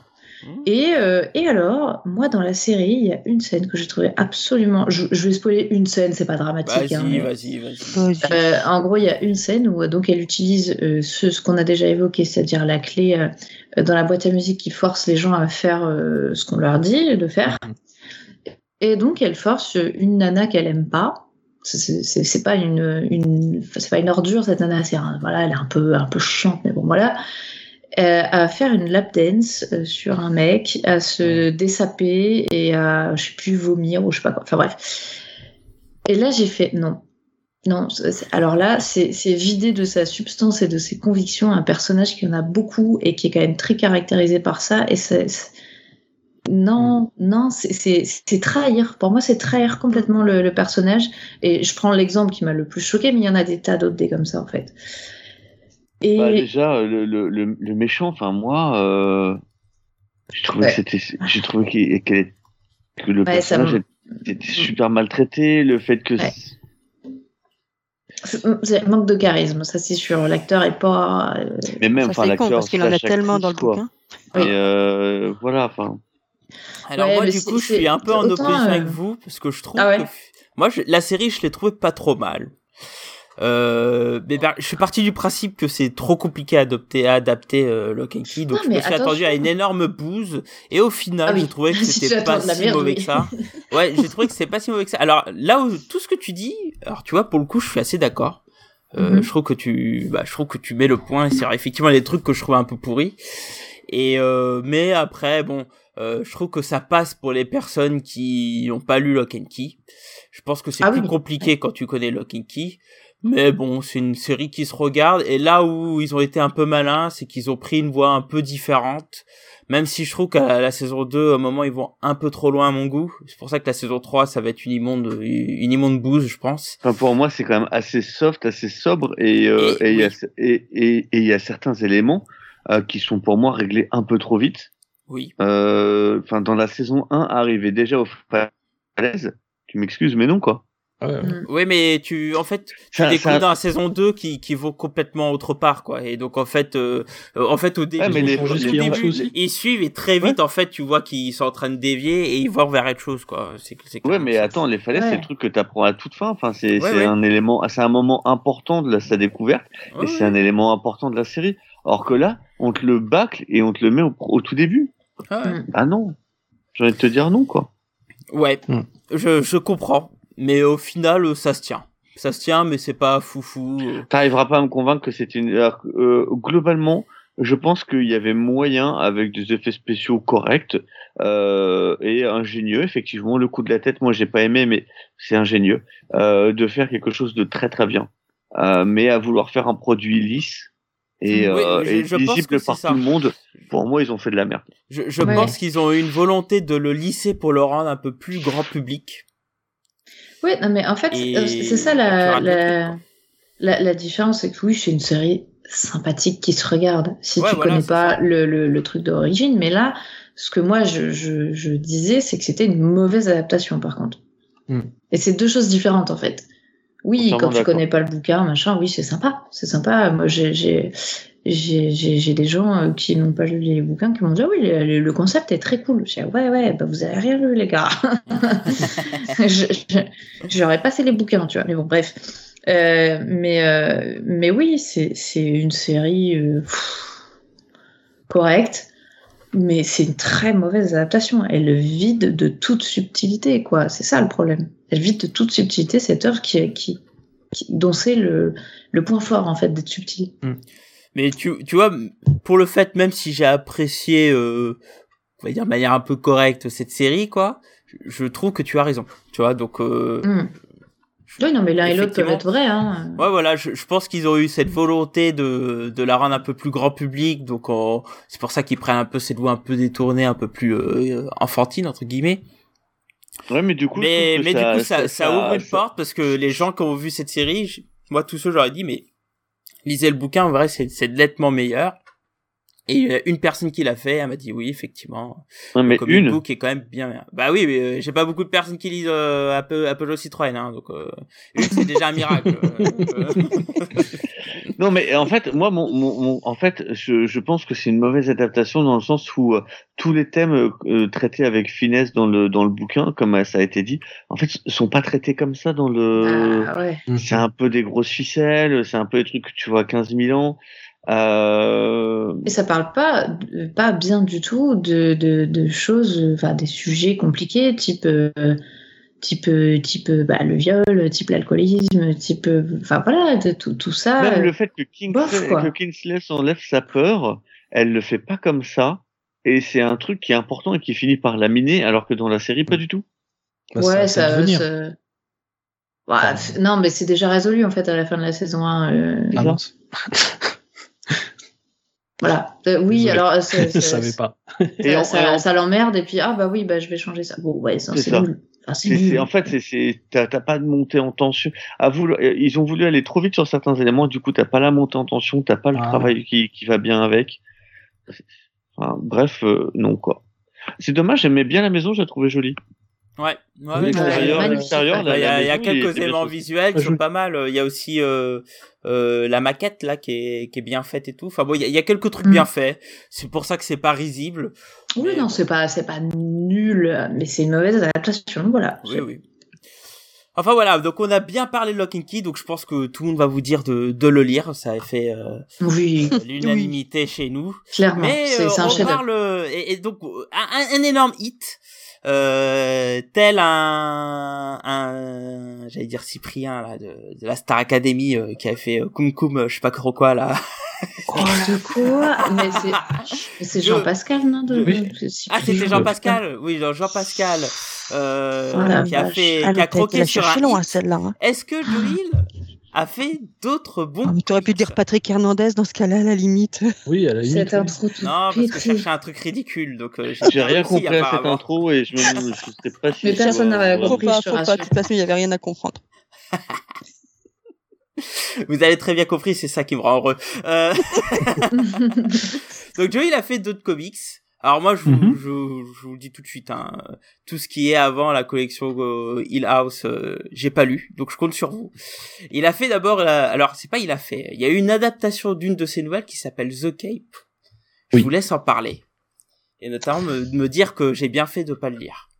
Oui, alors Oui. euh, The Cape. Euh, si tu veux, je peux parler de la nouvelle et puis après, je te laisse parler du comics. Vas-y, Ah, vas-y. vas-y.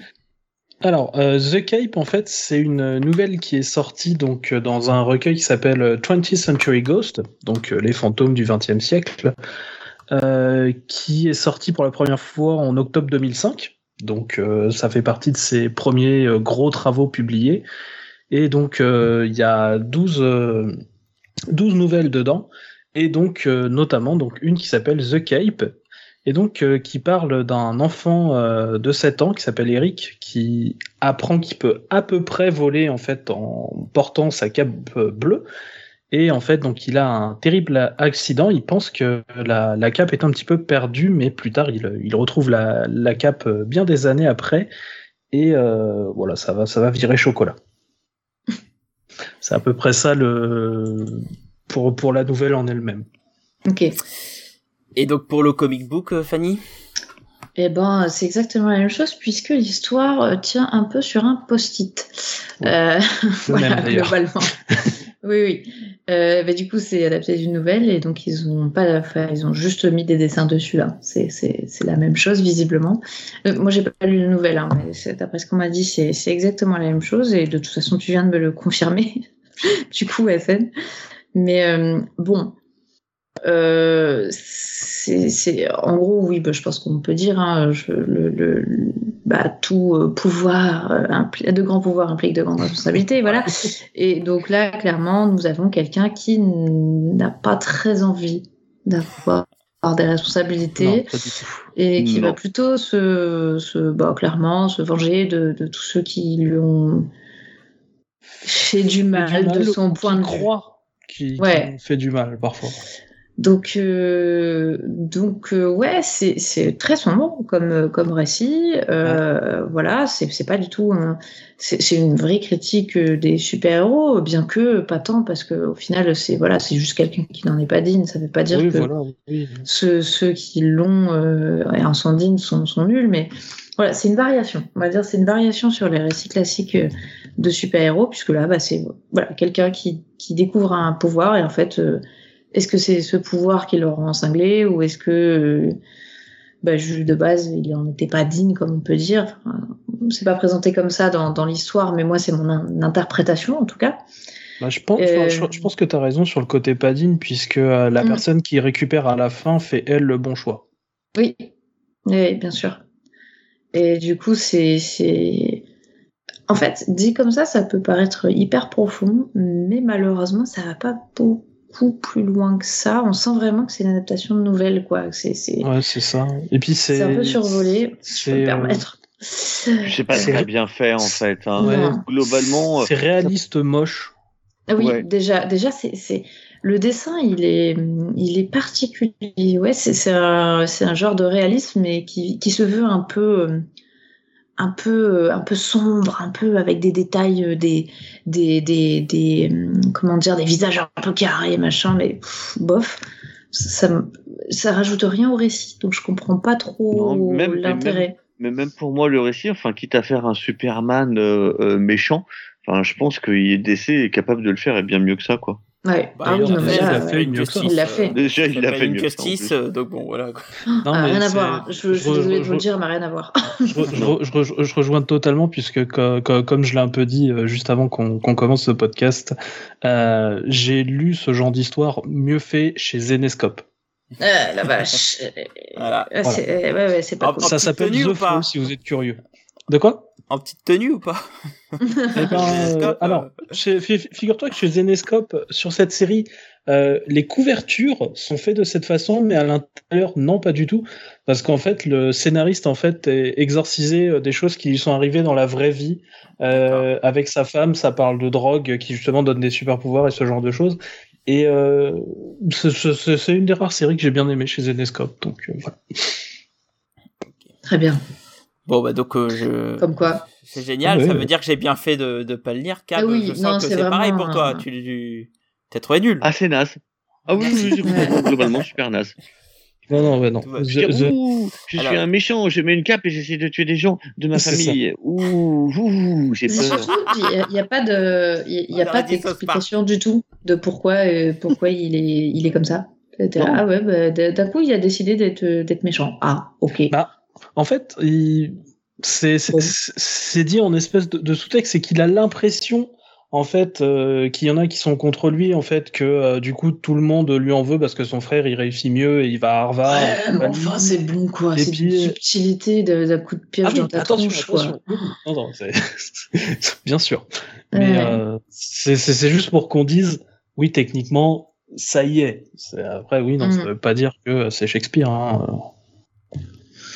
Ouais, non, c'est, c'est, c'est, c'est bête parce que sur le papier, le, le résumé, j'étais là, oh, ça a l'air sympa et tout, et en fait, il y a juste aucune profondeur. Aucune. Donc, euh, bon, après, je pense que ça, c'est typiquement de, enfin, je vais le répéter, vous allez voir, mais je pense que c'est, ça fait partie des trucs où euh, Joel, il a, dû, il a dit, ouais, ouais, allez-y, faites, euh, si vous avez envie de faire une adaptation, faites-le, ouais, c'est cool. Ouais, Fallait pas, en fait. Ils sont C'est ça, et puis- se et- voit, et- enfin, voilà, bref. Et, et puis même, du coup, euh, The Cape, ça a continué. Il était encore là pour euh, 1969, mais la, Ouais, la ouais, série il d'après, deuxième, ouais. J'ai pas lu ça, la- ça m'a saoulé. il y, en- il y il y il y en a même une troisième. Et euh, celle-là, Ah. il n'y a pas du tout participé, tu vois. D'accord. Parce qu'il euh, ben, tout, tout simplement, c'était. je- J'ai vraiment l'impression ouais, que c'est IDW qui voulait un truc, et puis euh, voilà quoi. Mm. Comme il... Ouais, ils, ils ont un peu capitalisé sur euh, Joel, le fils de Stephen King, quoi. Comme Bah, quoi, il faut pas toujours ça. vouloir faire des suites à tout prix. Ah, Ouais, exactement. Ouais. Mais là, je, je, je, je pense que dans ce qu'il a fait, il y a pas mal de ses travaux qui rentrent dans cette bannière-là de euh, il voulait faire un peu plaisir Clairement. là-dessus. quoi. Clairement. Franchement. Alors ensuite, il a fait un autre comic book, vu que The Cape apparemment, moi c'est nul, euh, qui s'appelle Rafe. Euh, Est-ce que vous pouvez m'en dire plus? Que moi euh, Hors de question que je dis ça. Alors, lui, la.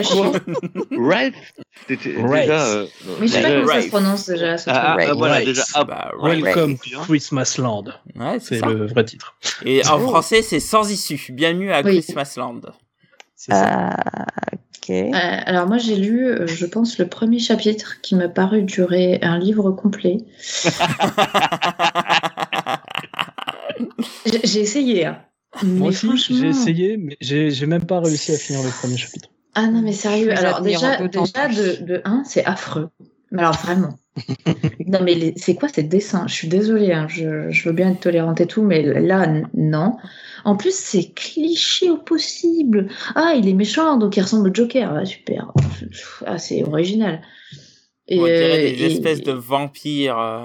Ouais, c'est c'est Il y a un peu de ça. quoi. Avec des. c'est quoi ouais, des l'histoire, en fait? Enfin, s'il y a une histoire, d'accord, du coup. C'est- c'est- mais en fait, c'est en plus, en vrai, c'est sombre pour être sombre. C'est-à-dire qu'au début, il y a le personnage principal euh, qui, euh, euh, du coup, emmène une gamine dans sa bagnole là euh, pour aller dans. Enfin, il a l'air de l'enlever. Ah, Voilà. Et, euh, et il l'emmène vers euh, Christmas Land. Voilà, il lui dit non, mais t'inquiète, t'es- t'es en- t'es- tu, tu vas aller dans un pays merveilleux, machin. T'es là genre oui, il a l'air bien net, super. et, euh, et après, tu, tu as un genre de, de flashback où en fait tu vois son, son, son histoire de comment il en est arrivé là. Et donc, bon, c'est chiant, c'est un pauvre gars, euh, il s'est marié, euh, enfin il a, il a une enfance pourrave, ok, bon très bien. Euh, il s'est marié avec la première meuf qu'il a croisée. Maintenant, elle lui en veut parce qu'il lui a, il lui a piqué sa jeunesse. Voilà, très bien. Et, euh, et du coup, à un moment donné, euh, il a, il a, il a fait un pacte avec quelqu'un qu'il a rencontré parce que c'était une bonne idée, hein, voilà, de faire, de filer plein de thunes alors qu'il a, qu'il n'a pas à quelqu'un euh, qu'il ne, ne connaît pas pour avoir une part dans Christmas Ok. C'est ça. Et qui Et- est en fait le, préquel. logique. Mais Ouais, voilà, j'allais dire, personne c'est- le, le, le, le- le truc, c'est le problème, c'est que c'est le préquel d'un roman. Ouais, De- il il y a un roman, un en succès, fait. hein, qui a été, euh, mais un gros Ouais, roman, sans doute, euh, ouais. qui est un de ses succès, quoi. Le fameux Nos 4 à 2, là, euh, je crois que C'est. Nosferatu, Oui, en fait. ah oui, c'est ça, c'est ça. C'est ouais, c'est- Mais du coup, bah, je m'en fous, moi, de ce personnage. Ça, Bah, en fait, je pense que tu vois, là, c'est une erreur d'édition. C'est-à-dire que si Nosferatu avait été adapté et qu'après on sort la préquelle, ça peut fonctionner. Mm, C'est ce que oui. je veux dire, parce Oui, que oui, tu oui, vois les personnages, tu vois la création du truc. Là, déjà, moi, la, la base, qu'un mec prenne du pognon pour un truc qu'il connaît pas, Mm, à un mec Mm, qui mm. connaît pas, mm, mais jamais. Ah non, mais moi, c'est pareil, ça m'a sorti jamais. du truc. Le mec quoi. lui crache à la gueule. Je dis, mais Ouais, non. J'étais là, mais attends, quel est son intérêt? Et, Ah oui, tu, on te donne un pourcentage de Christmas Land, et donc, le mec, il dit oui, pourquoi? Enfin. En fait, ça m'a complètement sorti du récit, déjà que j'y étais pas trop, parce que c'est affreux, mon dieu, c'est dessiné avec le cul, mon dieu. Et, euh, Je sais que c'est pas pratique. ouais. C'est ouais, dommage parce que le, le, le, le, le, le- le dessinateur, il sait faire des bons trucs. Ah oui, non, mais en plus, c'est ça le pire, c'est que je pense que c'est un- ils ont cherché à faire un style. Hmm. Mais, alors, Mais là, ça marche pas, gerbait, ouais. Ça gerbait. C'est euh, vieux comics années 80 indé euh, mal colo en Ouais, exactement. Ah ouais, la colorimétrie. Oh mon dieu, mon dieu. Et pourtant, c'est euh, Jeff Otos, c'est le même que dans and Key. Oh, la, la colorisation, il me semble. Ah ouais, bah c'est ouais, comme quoi, hein, on peut faire Ah, des ouais, merveilles et de la merde. Un coloriste et un mauvais dessinateur, euh, ça donne pas forcément des bons résultats. Hein. Euh, je, je pense, je, pense, je pense que c'est un bon dessinateur. J'ai vu d'autres trucs qu'il a fait. Il a fait des, des trucs sur Chair de Poule et euh, d'autres trucs comme ça. Et aussi un truc avec des oursons qui s'appelle The Stuff of Legend, qui est sympathique. Euh, mais euh, bah, je pense que justement la couleur va pas avec le style en fait, tout simplement. Et Mhm. du coup, ça, c'est- c'est c'est flou, marronasse dégueu. Ouais. Ok, bah donc euh, encore une belle merdasse. Et euh, Ah il ouais, reste c'est- encore euh, Tales from the Dark Side que pareil, j'ai pas voulu lire. Alors, je crois que J'ai c'est- pas enfin, lu. c'est pas, je crois, personne chez, nous- chez nous l'a lu. Alors SN s'est gentiment proposé à nous, à nous résumer un peu le principe euh, du bousin. Bah, En fait, c'est un peu simple. En fait, ça, ça s'appelle Tales from the Dark Side, qui est en fait euh, quelque chose qui est assez connu aux États-Unis, puisque c'est une série télé à la base qui a été créée par George Romero et euh, qui date des années 80 en fait. Euh, chez nous, on l'a connu, je crois que c'était Histoire de l'autre monde. euh, Voilà, c'est ça le titre qu'on a plus vu chez nous. Et euh, en fait, du coup, cette série a failli en fait euh, être réinventée euh, justement au début des début des années 2000 et justement c'est Joe Hill en fait qui devait qui devait s'en occuper en fait et donc en fait donc il a commencé à faire euh, à faire des, des scénarios et donc du coup la, la série s'est pas faite et donc du coup les scripts qui ont été faits tout simplement se sont trouvés en version comics. D'accord. donc c'est des scripts de séries télé en version comics avec Gabriel Rodriguez au dessin Ok. mais du coup bah pff, bah voilà quoi c'est juste quelques scripts d'une série télé et en plus une série télé anthologique Mhm. Donc voilà. Voilà, c'est génial. Et bon, maintenant passons aux choses Ça, un peu plus fait. intéressantes. Bah, Ouais, après, si les scripts sont, récupéré sont, sont- si les scripts sont pas mauvais, ça peut être pas mal, hein, mais euh, bon. Oui, après, bah, on l'a pas lu, on peut pas Ce dire. sera que ça, Oui, quoi. oui. Et moi, je vous avoue que ça m'a pas du tout intéressé. Et puis euh, sur le forum, il n'y a pas forcément eu des bonnes critiques qui m'a donné envie d'y d'y aller. Mais euh, bon, donc voilà, il végète un petit peu. Et c'est en 2020. DC Comics a, dans le fond, une excellente idée. Euh, d'em- d'embaucher euh, Monsieur Joe Hill pour créer une nouvelle collection de, de comics d'horreur euh, qui s'appelle euh, donc qui, qui a un, qui a un brand spécifique qui s'appelle Hill House Comics et Mhm. donc euh, Monsieur Joe Hill euh, va avoir sa petite collection alors c'est pas la première fois qu'ils font ça chez DC hein. il y avait mince comment il s'appelle le chanteur de My Chemical Romance? Gérard Way, Gérard Way voilà qui avait une collection là les Young Young Animals. Young Animals voilà et Euh, euh, t'es- sur DC, donc euh, c'est bon, je suis à fond là. ah, Mhm. Donc là, en idée, mon 2020, euh, Joe Hill euh, vient ressusciter un peu euh, les comics d'horreur euh, chez DC. Et donc, Mm. il arrive avec une palanquée de titres, dont deux qui sont écrits par lui. Alors, pour, donc, pour vous rappeler un peu le principe de, de Hill House Comics, c'est en gros proposer des récits d'horreur, mais des récits d'horreur avec un, petit côté un peu old school, qui fait vraiment hommage un peu à tout ce qui est la culture horrifique, quoi. Donc il y a Ouais. plein de styles de séries différentes. Et donc il y en a deux qui sont faites par euh, Joe Hill. Donc la première qui a été un peu celle qui a lancé un peu cette collection qui s'appelle Basket Full of Heads, euh, qui est une série dessinée euh, par Léo Max. Et euh, une autre qui arrive un peu plus tard dans une seconde vague euh, qui est Plunge, euh, avec qui euh, et avec un tout petit dessinateur qui s'appelle Stuart Timonen. Euh. Léger. alors C'est un mec pas très connu. Voilà, pas très très connu, ça. Euh, un, un tout débutant, je crois. hein, euh, Oui. Première BD. c'est ça. Donc parlons d'abord de, de Basket Full of Heads. Alors je sais qu'il y a une personne ici euh, qui qui adore cette série, euh, qui est Vanessa. Est-ce que tu peux Oh. nous raconter un peu Basket Full of Heads? Qui adore. euh, Ah Pas s'emballer non plus, hein. Ah non, t'as fait un hôtel et tout, t'as brûlé des poulets dessus. Euh, non, Je bon, coupe a- des têtes en attendant que ça arrive et pour l'instant ça marche pas trop. Hein, par contre. Hein, ouais. Bah moi en fait j'ai découvert Joe Hill pour le coup avec Basket Full of Heads. Alors à l'époque t'avais, je crois que je l'ai enlevé moi parce que je l'ai à la. ouais. T'avais d'ailleurs le gros macaron du coup euh, quand t'as acheté le comics c'est c'est écrit par l'auteur de euh, Lock and Key. le, le créateur Hmm. de Lock and Key. ouais. Voilà, pour le coup, moi, ça me parlait pas vu que j'avais pas lu Lock and Key, donc euh, je suis ouais, ok, d'accord, tant mieux, c'est bien. Je sais même pas s'il disait dans le résumé que c'était le fils de. Non, quand même pas, ils allaient pas jusque là.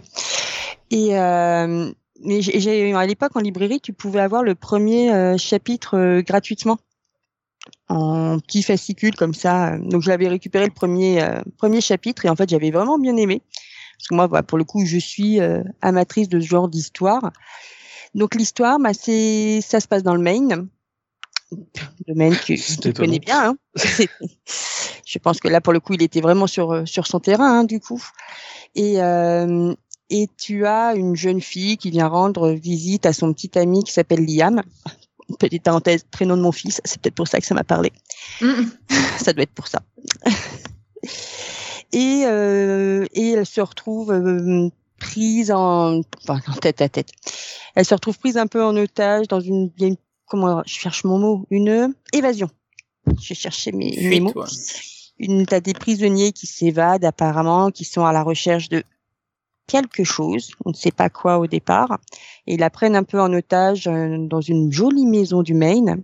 Et pour se défendre, elle s'arme d'une hache magnifique qui a comme particularité que lorsque tu tranches des têtes avec, les gens ne meurent pas et les têtes continuent à pouvoir euh, te parler. Et de là commence tout un périple où elle met ses, ses têtes qu'elle tranche dans un panier. D'où le titre. Mhm. Bien trouvé, hein. Et elle part à la recherche de son petit ami Liam, encore une fois, qui a disparu et qu'elle essaye de retrouver, accompagnée de son panier rempli de, de têtes euh, très bavardes d'ailleurs. Mhm. Et ouais, moi j'avais donc lu ce premier, le premier chapitre. Alors mm, j'ai eu un peu de mal avec le dessin au départ. J'ai bien aimé, Hum Moi, j'ai bien aimé, écoute.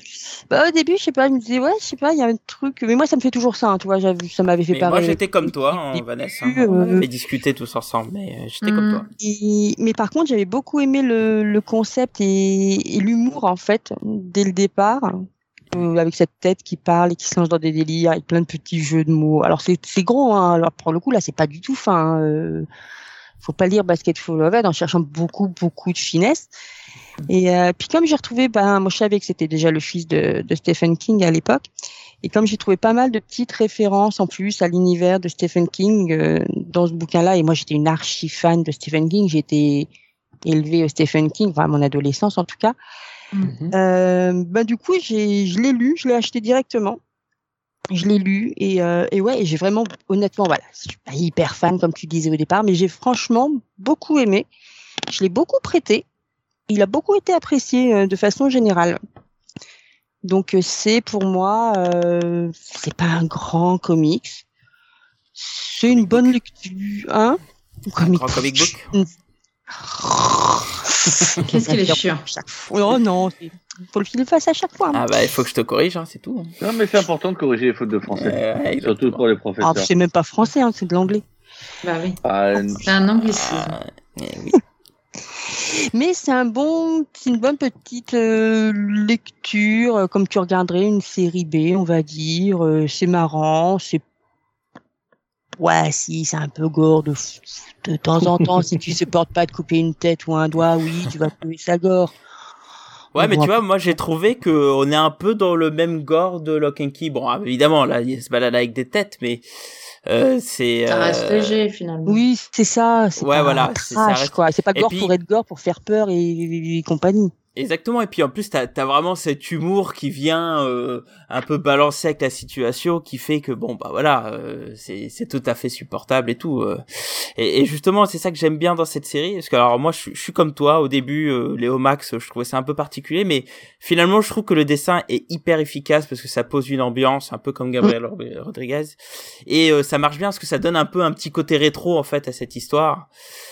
Et, euh, et ouais, je trouve que moi je trouve que c'est vraiment un bon petit récit sympa quoi. Euh, Le concept est marrant, les personnages sont attachants. Euh, finalement, tout ce que tu découvres au fur et à mesure, euh, bah c'est de plus en plus passionnant quoi. Et, euh, et puis voilà. Alors je sais pas si d'autres personnes l'ont lu, mais moi je trouve que c'est vraiment un truc très efficace et je trouve que surtout pour lancer une collection, j'ai trouvé ça parfait quoi. Ouais, moi j'ai vachement aimé aussi. euh, je trouvais que c'était, oui, sans être un chef-d'œuvre, hein, on n'est pas du tout au niveau d'un Lock and Key en termes de subtilité et de, Oui. et de profondeur. Mais euh, non, ça fonctionne très très bien. Le concept est cool. euh, euh, tu, tu, moi, j'ai pas vu le temps passer en lisant, en lisant ce, ce comics. Et euh, oui, je pense que, ouais, comme, comme Vanessa, euh, moi, si je le prête à, à des gens qui lisent pas forcément des comics, ils vont bien aimer, quoi. Ouais. Et, euh, et c'est- court, c'est efficace, euh, c'est c'est bien mené. euh, on passe un bon moment, c'est horrifique euh, sans trop l'être. Voilà, moi, ça me va, du coup. Et, euh, et ouais, c'est un bon moyen de lancer, de lancer une, une collection, en fait. Je trouve que c'est un excellent choix. Et euh, ouais, là, là, pour le coup, euh, je, je passe un bon moment, quoi. Euh, J'ai juste une question parce que du coup, je l'ai pas lu en VF. Ouais. Oui. Euh, Est-ce qu'il y a les petites histoires euh, genre Sea Non. Dogs euh, Non. à, à- à la fin? Non, non, non. Il Non. y a pas les, Non, ça me dit rien. y a pas les backups. Il y a pas les backups. Voilà. Parce qu'en fait, c'est un, c'est un truc qui est assez intéressant à noter quand même sur, euh, sur la collection Hill House en entier. C'est qu'il y a que deux titres qui sont faits par Joe Hill. Euh, mais en fait, il y a une histoire euh, backup en fait qui continue sur tous les titres et qui elle est scénarisée par Joe Hill, ce qui fait que en fait, Mmh. même quand tu prends une histoire qui n'est pas faite par Joe Hill, t'as toujours en fait trois quatre pages qui sont faites par Joe Hill. D'accord. Et c'est intéressant ou pas? Ça, c'est sympa. Euh, C'est Ouais, ça dépend. Ça, ça, ça s'appelle Sea Dogs. Et Mhm. euh, ça, euh, j'ai pas tout lu encore, mais c'est un peu un truc où ça commence justement euh, sur des bateaux pirates avec des trucs comme ça, et on est on, on est plutôt au moment de la couronne anglaise, euh, les grosses perruques. Enfin, c'est c'est sympathique, mais enfin voilà, tu vois pourquoi c'est en backup et pourquoi c'est pas une grande série, mais ça passe. Peut-être qu'à la fin, ils vont toutes les réunir et en faire un bouquin à part, euh, Sans doute. Je sais ouais. pas, peut-être. histoire de faire un bouquin de Oui, plus je dans la pense qu'ils feront collection. un peu comme Shazam, quoi. C'est-à-dire qu'ils compileront tout le récit. Ouais, voilà. coup, euh, Ça, c'est ce qui me paraît être le, le meilleur truc, quoi. Mais en tout cas, je, trouve, je, trouvais comme ça sympa comme idée pour euh, le fait d'avoir un, une collection avec le nom de l'auteur et que tu aies quand même au moins un truc, un petit bout de, de truc avec l'auteur à chaque fois. D'accord. Ok. Mais ouais, euh, donc globalement, moi, Basketful of je trouve que c'est pas trop mal. Et puis, bah, le deuxième plunge divise plus la communauté. Oh. Ouais, Plunge ah divise plus la communauté. Alors, Plunge, en fait, c'est l'histoire de euh, d'une société qui envoie une équipe de, de recherche euh, pour aller chercher un bateau qui a été abandonné sur une île. Et quand euh, l'équipe euh, arrive sur cette fameuse île, ils découvrent euh, bah, finalement les naufragés dans un état un peu particulier. Et puis mm. ça va plonger justement ce récit dans dans le fantastico horreur. Euh, et puis euh, bah voilà quoi. Bon, je vais pas aller plus loin puisque c'est justement la découverte de ces naufragés qui qui rend un peu le récit particulier jusqu'à un, climax euh, assez fou dans le fond. Et euh, et puis bah écoutez moi c'est un titre que j'ai bien aimé, c'est assez sympathique. En fait là où j'ai bien aimé ce titre, c'est que quand j'avais fait la critique, j'avais parlé de bascule. Il y a un moment, on bascule complètement dans le fantastique, et j'ai mhm. trouvé que c'était pas euh, quelque chose. Euh, enfin, j'ai trouvé ça assez original en fait cette bascule.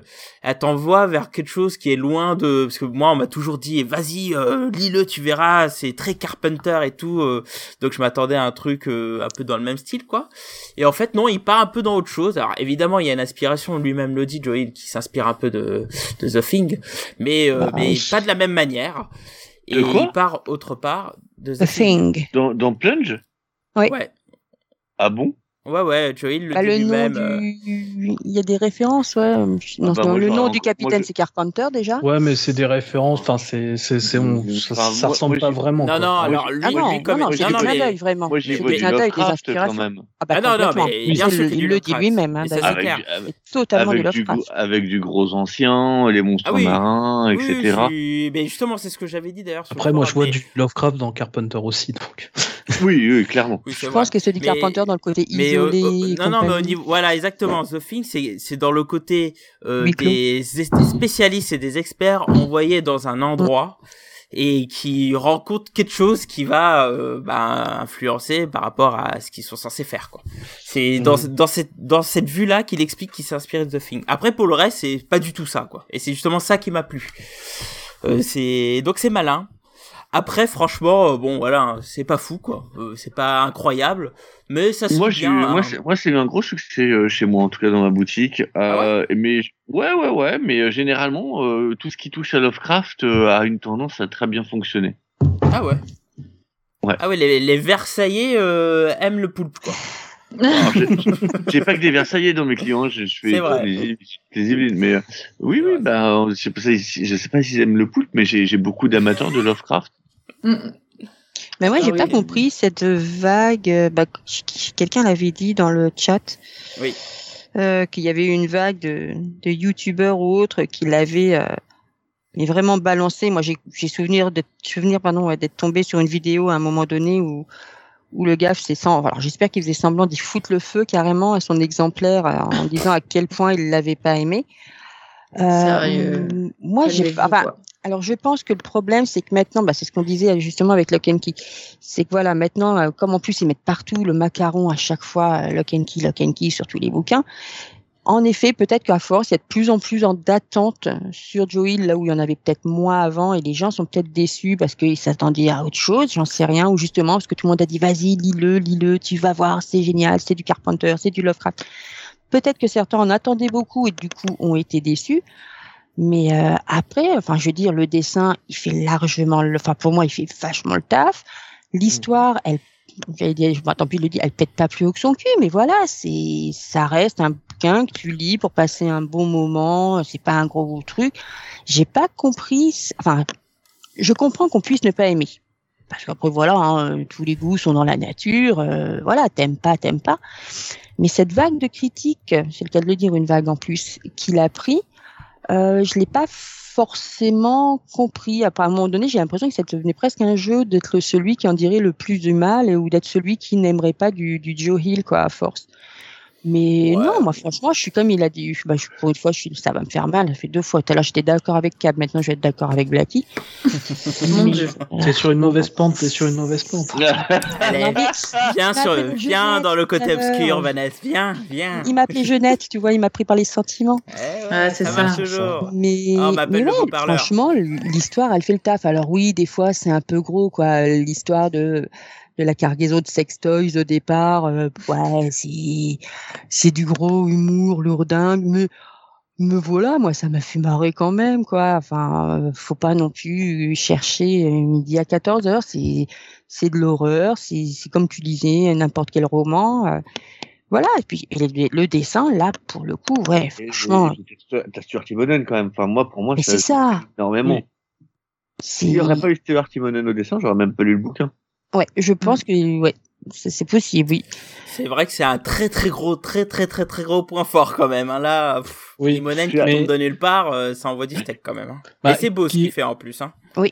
Qui tombe de nulle part. Je, je sais pas si c'est pas aussi un de ses talents d'arriver à toujours trouver quand même des, des dessinateurs euh, pas mauvais, quoi. Ouais, Mm. ça dépend. Je trouve que Enfin, sur ça ce c'est pas Voilà. fou parce que Basket Full of Fate, je trouve pas ça fun non plus.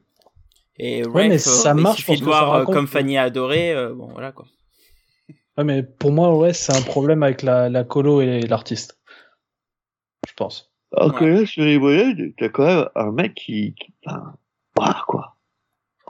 En plus, c'est le Imonen au, au style dessin euh, euh, du début. Donc, euh, avec où il prend son style un peu peinture, avec les Mm. Superman, etc. Mm. Donc, euh, Ah, t'as Ouais. des pleines pages avec les créatures qui sont euh, ah, ou les c'est- c'est- Ouais, c'est ça beau. envoie, ça envoie du Mm. pâté. euh. ah bah tu Ouais, plonges avec quoi. Pour le coup, c'est le cas de dire, t'es plongé dedans quoi. Ouais, c'est vraiment son style euh, réaliste euh, euh, qui, qui marche bien quoi. Un peu c'est un peu épuré là, ça envoie du steak quand même. hein. Mm, mm. C'est beau, c'est beau. Mais ouais, c'est pas mal. Enfin, moi je trouve que c'est pas trop mal. C'est C'est un, ton en dessous de Basketful parce que je trouve que euh, le ton et le concept de Basketful est plus intéressant. Mais après, ça se lit euh, quasiment aussi bien que Basketful, quoi. C'est-à-dire que vous rentrez dedans, c'est un page turner, ça se lit vite, euh, voilà, quoi. Euh, Bah moi, ce que j'ai bien aimé, c'est que justement, c'était différent, quoi. Du coup, je me dis, j'ai lu trois bouquins de, de Hill, et mine de rien, ben, moi, quand j'ai lu Basketful, honnêtement, ce qui m'a fait peur, vu que c'était la première chose que j'ai lisais de lui, quand j'ai vu le main, j'ai vu Shawshank pour le nom du, du pénitencier.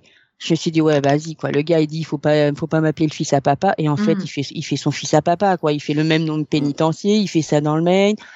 Comme c'était la première chose que je lisais de lui, je fais, ouais, non, mais, enfin, j'ai aimé, hein, parce que j'ai- j'aime Stephen King. Mais je me suis dit, j'étais un peu déçue de me dire, non, finalement, il fait la même chose que son père. Et comme moi, j'ai lu donc Plunge en deuxième, et j'ai fini par and Key, quand j'ai lu Plunge, ben, je me suis dit, ah bah non, en fait, euh, non, ça, ça va pas être comme son père. Ça va. Parce que j'avais peur que ça se passe tout le temps dans le main, hein, du coup, moi, toutes toutes ces histoires. je me suis dit, vas-y, and Key, ça va être dans le main, Plunge, bon, je voyais pas comment, mais va savoir. Et je me dis, ah non, mais en fait, non, il n'y a pas du tout de référence à, à l'univers King, quoi, dans celui-là. Et ça m'a rassuré quelque part. Et puis bah, après, j'ai lu and Key. Donc moi, c'est bien, j'y suis allée comme ça, tu vois, dans l'autre sens au niveau de la graduation. Et voilà, j'ai fini avec euh, avec l'apothéose. Du coup, j'ai peur de ce que je vais dire derrière, hein, de ce qui va sortir après. Mais euh, non, moi je trouve que ça qui est bien, c'est qu'en plus il arrive à se renouveler, mine de rien. Attends, Donc, sur la suite de dans les Basketful, c'est pas lui, hein. donc, euh, Non, mais je Non. parle de ce que lui il va faire derrière. Full Ah. of Head, ça s'appelle. Ouais, mais c'est pas de lui. Un, un hommage à la petite amie de, de Green Lantern. c'est ça. Et, et, et- et en même temps, je me demande, euh, tous ces trucs avec ces têtes qui parlent, ça me fait beaucoup penser à Scott Snyder et euh, son Batman qui se balade avec la tête de Joker, enfin bref. Ah. Oui, oui. Ouais, mais c'est c'est bien mieux quand Oh, même, parce- Basketful. Hein. Ah oui, non, ça pour le coup, oui, ça, j'ai- j'ai j'ai- j'ai lu un peu le, dé- le début, ça avait l'air vachement mieux. Ah oui, allez, ça allait, ça allait. Ouais, c'est c'est pas l'air. C'est mille fois mieux que que cette daubasse là. Je... Soyez au clair. Bon bah alors du coup, euh, un peu pour conclure, un peu, bah du coup, qu'est-ce que vous avez, enfin, on a dit ce qu'on voulait pas, ce qu'on pensait un peu de des premières séries qu'il a fait, mais euh, est-ce que vous pensez que cette collection est finalement un nouvel élan euh, à succès pour Joe Hill et euh, est-ce que vous pensez que ça va, ça va, ça, a certains points positifs qu'il faut que ça va être marquant? Bah, c'est un peu tôt pour le dire euh, dans tous les cas, mais euh, moi je trouve que c'est une nouvelle étape dans sa carrière. Il est plus, je, pense qu'il va peut-être être un peu plus éditeur entre guillemets et que peut-être qu'il va très bien le faire. Maintenant, est-ce qu'il va produire pour autant? Parce que maintenant il y a, il y a un nom euh, au-dessus de, enfin il y, a, il y a une collection en son nom. Est-ce qu'il va produire des, des chefs-d'œuvre? Je pense pas. Est-ce que c'est ce qu'on attend de ce genre de, de label en même temps, des chefs-d'œuvre Non, Tu pas forcément, non. pour, euh, Peut-être que ça va être l'occasion qui laisse les rênes à, à d'autres auteurs qu'on va découvrir en se disant qu'on les aurait pas lus autrement et que comme ils seront dans le label euh, approuvé Joe Hill et qu'on a aimé Joe Hill avant, Mhm. peut-être que ça va être l'occasion aussi de découvrir. euh, j'ai- j'ai- moi, j'aimerais bien. Enfin, je sais pas ce qui est prévu à la suite dans cette euh, collection. Quels sont les auteurs Lui, apparemment, il a rien prévu officiellement euh, dans cette collection-là euh, pour l'instant. Donc là, maintenant, ça va être son nom sur le label, mais c'est pas forcément plus lui l'auteur de ce que j'en ai, de ce que j'ai cru en comprendre. Ouais. Euh, je sais pas si les auteurs à venir sont des grands noms ou si du coup ça va être l'occasion de mettre le pied à l'étrier pour des d'autres auteurs comme ça. Moi, je sais que pour l'instant, dans ce label-là, donc j'en ai lu deux, deux que j'ai bien aimés. Je pense que j'irai voir, euh, j'irai voir la suite. Quoi. C'est l'occasion peut-être. euh, Après, il faudra voir combien ça coûtera. hein. Ouais, mais je suis euh, pas convaincu que Urban est prêt à publier euh, d'autres séries non publiées par euh, non Ah, ils vont, ils vont scénarisées faire, par Joe ils Hill. vont, ils vont faire Mm. Fudge, euh, ils vont faire Fudge Full of Head. Oui, ils vont faire le Fridge parce que le premier a Mm. plutôt bien marché. Parce bah que oui, oui, ça marchait, ouais. Bah, après, c'est comme tout, hein, c'est une question de pognon. euh, pour le moment, Mm. l'horreur, ça, ça, Ouais.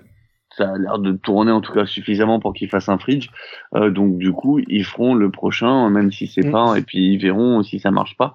Ils se raviseront peut-être, mais c'est comme tout. Oui. Mais oui, effectivement. Alors ça parle de sida. Enfin, pour ça, faut que les bouquins arrivent. Mais bon, il y a, il y a d'autres trucs comme Dollhouse, euh, Family, euh, il y a du comment ça s'appelle? Daphne Barn. Ouais. Bon, je sais pas si ça, ça va arriver un jour, euh, mais bon. Je The Low Low Woods. hausse, j'en ai entendu parler. ouais. Ouais, The Dollhouse. euh, je... Con- confondez pas avec la série télé. Oui, je parle pas de la série télé, moi je Non, parle non. du comic book et Oui, j'en ai aussi. vu un peu euh, parler par-ci par-là, mais je pense que Urban ne le publiera jamais. Après, euh, bah, il, il est publié par, il a été publié aussi par Panini. Enfin, il est publié chez euh, en VF par pas mal de gens. Hein. Ouais, mais là, c'est des titres d'essai. Donc, Ouais, c'est les titres d'essai là.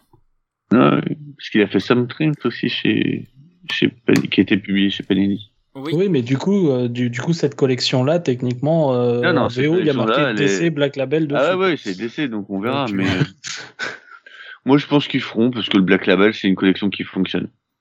Ouais. Enfin, c'est une collection. C'est un ramassis de trucs qui fonctionne. Mm. Effectivement. Pour tout. Pas tout, pas tout, parce qu'il y a des trucs, c'est pas bien. Quoi. Non, c'est pas bien, mais ça fonctionne. On vient de parler d'un voilà, Batman avec une tête de Joker. euh, j'en ai encore des sueurs. Il y a Superman Lobo aussi actuellement. C'est pas terrible. J'aime bien Lobo. Oui, mais Superman. Lobo, c'est pas terrible actuellement. Mm. Ah, ça, j'ai pas vu. Mais oui, tu as raison, Cab. Euh, c'est- vrai que ça, ça, ça rencontre ce petit succès euh, malgré euh, quelques bonnes de basse. Bon bah écoutez, je vous propose de, de- de faire un peu une synthèse, un peu, euh, et que chacun dise euh, quelles sont à vos yeux euh, les, les forces et les faiblesses de Joe Hill. Et, euh, et du coup, et euh, après par la suite répondre à cette question. Euh, on va le faire, tiens, chacun de notre tour, synthèse, faiblesse et répondre à la question. Joe Hill est-il un one hit wonder? Alors, commençons par les synthèses et faiblesses. SN, parce que je te vois à l'écran devant moi. Ouais, comme J'étais ça, je en train pourrais de répondre dans toi. le chat. Ah là là. Euh, alors, euh, déjà, je pense que c'est pas un, what i- un One Hit Wonder, tout simplement parce que déjà, Joe Hill, il a écrit des romans et que ce serait un peu. euh, qui, qui ont bien marché et ce serait un peu euh, dommageable pour l'ensemble de sa carrière de dire ça. Euh, par contre, je pense que dans le monde du comics, euh, je pense que c'est trop tôt pour le dire en fait. Euh, parce qu'en fait, euh, je pense sincèrement qu'il est toujours en train de penser à Lock and Key et qu'il l'a pas forcément terminé, en tout cas qu'il continue à y penser. C'est pour ça qu'il, qu'il, pour moi, il a un plan aussi clair que ça et qui te délivre d'un coup. Je vais faire tant de numéros, ce sera tant de trucs, ce sera tant de trucs. Pour moi, c'est c'est comme ça que je le vois. Euh, donc, pour moi, c'est trop tôt pour savoir si c'est un One Hit Wonder ou pas, parce que pour moi, il a pas encore fini, en fait. En tout cas, c'est comme ça que je le vois. Euh, donc, du coup, euh, je pourrais dire que euh, Joe Hill, en fait, euh, loin des beaux discours, des grandes théories, à sa tâche chaque jour, on pouvait dire de lui, il écrit Lock and Key. Ah ouais, bravo Magnifique. Il est beau, il est beau, il est fort. Il avait préparé le con. je t'avais- prévenu que j'allais faire un truc à la fin et C'est vrai, c'est vrai. Mais t'as pas chanté. Non, je l'ai pas chanté parce que je suis, un peu, je, suis un fatigué euh. en fait. Je comprends, je comprends. Bah écoute, euh, on va passer à Vanessa du coup. Force faiblesse et est-ce que Et honneur. euh, Joel est euh... est-ce que Joel est-il un un un one hit Un one hit. Euh, force euh, de ce que j'en ai lu, hein, parce qu'encore une fois, comme, comme je l'ai lu dans le chat, c'est pas évident de dire parce que bah, ça reste un débutant malgré son âge. Euh, mais je dirais pour moi sa force c'est sa caractérisation des personnages vraiment dans tout ce que bon, dans tout dans les trois euh, bouquins que j'ai lus de lui du coup je trouve qu'il a une une force à créer des personnages attachants euh, ouais voilà puis bon bah sa force aussi bah c'est le suspense quoi Euh, il y a quand même une atmosphère qui crée, euh, qui te fait tourner les pages, qui te fait passer un bon moment, pas forcément besoin de réfléchir ou quoi au caisse.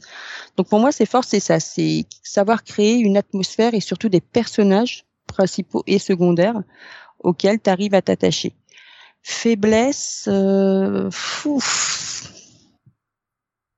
Pour l'instant, oui, si, il en a forcément, mais je pourrais pas mettre le, doigt dessus. J'attends de voir. Sa, faiblesse, peut-être risque peut-être d'être euh, bah, malgré tout savoir se détacher de son héritage familial. Et puis, est-ce qu'il va réussir à, se renouveler derrière? Est-ce que sa faiblesse, ça va pas être de laisser son nom traîner un peu trop partout sans avoir le dernier mot dessus et qui risque un peu de perdre son identité à cause de ça? Ça pourrait peut-être être une faiblesse. Et pour le côté one hit, bah, je veux dire quand tu vois le pavé que c'est. Euh, le lock and key que je vois à côté de moi là qui pèse une tonne euh, quand tu as réussi à écrire un bouquin comme ça tu peux pas être selon moi un, un one hit quoi de toute façon c'est c'est c'est pas Félicien tu vois puisque tu cherchais le, le nom tout à l'heure hein.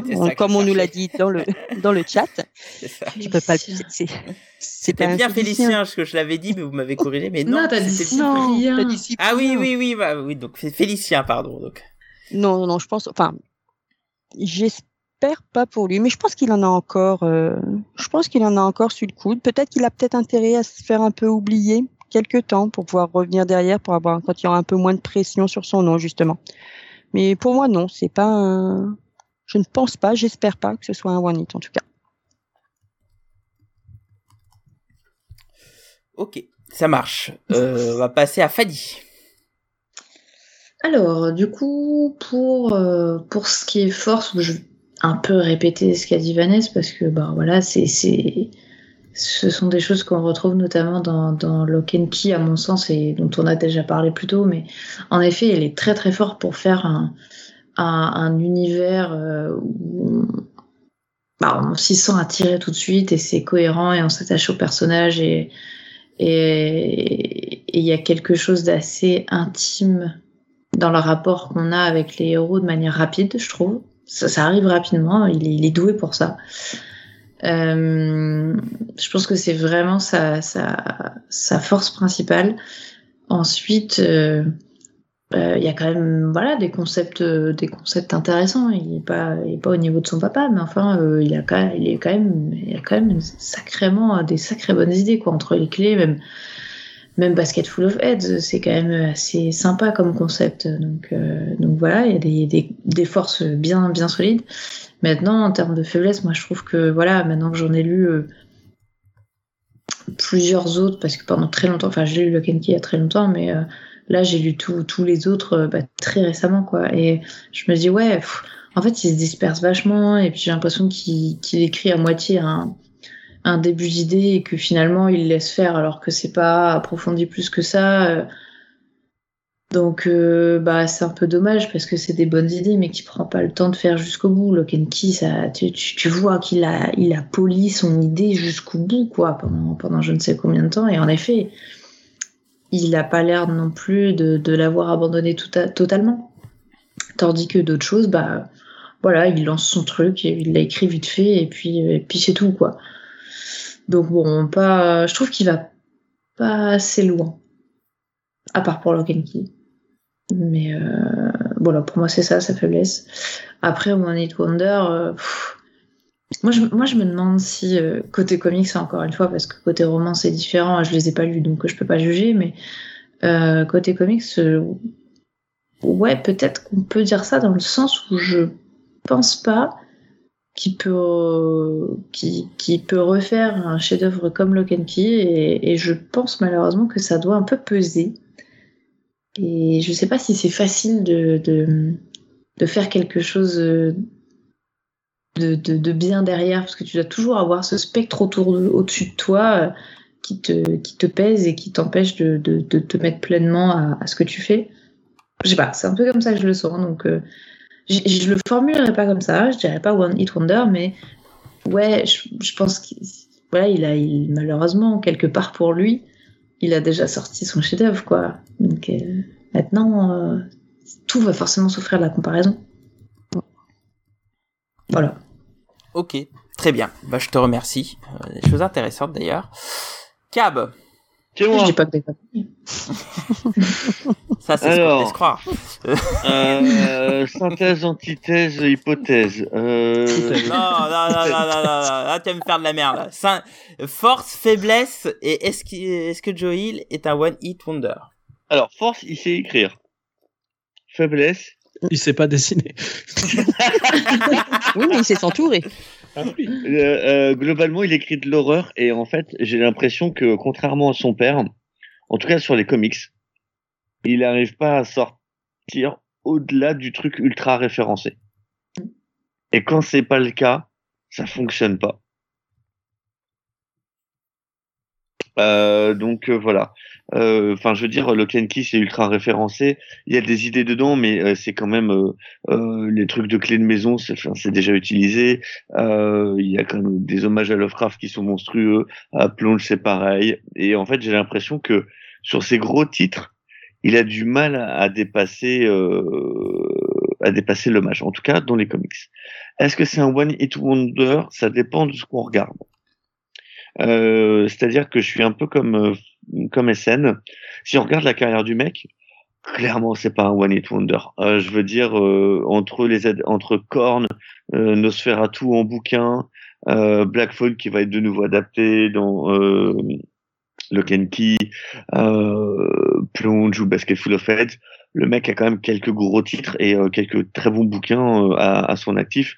On peut pas dire ça. En plus, la liste des prix qu'il a pu gagner euh, pour des trucs très différents montre que c'est pas le cas. D'un point de vue comics, c'est là où je rejoins Fanny. Je pense qu'il va écrire des trucs bien, mais je pense qu'il a écrit son chef-d'œuvre. Je, pense et euh, et euh, et j'aimerais bien le voir faire euh, bah, un truc un peu comme son père, c'est-à-dire son propre truc. J'ai vraiment l'impression qu'il emprunte trop souvent euh, aux, aux, aux écrivains du 19e et, euh, et j'aimerais bien qu'il fasse son propre truc comme son père. Mais euh, et je trouve qu'en comics, ouais, il va, il écrit, il peut écrire des bonnes choses, mais Lock and Key c'est juste le chef-d'œuvre. Ah, Tu m'auras pas la, la tâche compliquée parce que je suis très en phase avec toi en fait. Merde, ça me fait mal au derrière. Euh, Ah, ça fait mal, hein, je te l'ai dit, moi, ça fait deux fois ce soir.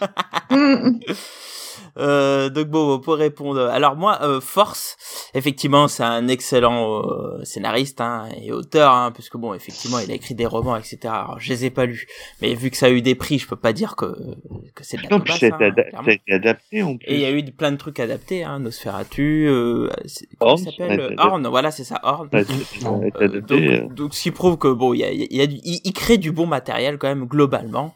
Et moi, ce que j'adore chez lui, c'est c'est la manière dont il il crée ses récits d'horreur euh, avec u- une vraie subtilité. Alors euh, bon, un petit côté Stephen King évidemment, mais je trouve qu'il a aussi sa petite patte à lui. C'est plus moderne.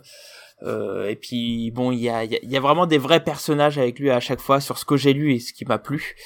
Euh, parce que j'ai de la chance d'avoir finalement lu que des trucs qui m'ont plu de lui parce que les trucs euh, où j'ai senti que ça puait, j'ai réussi à détourner le dé et pas le prendre. voilà, c'est un peu ça.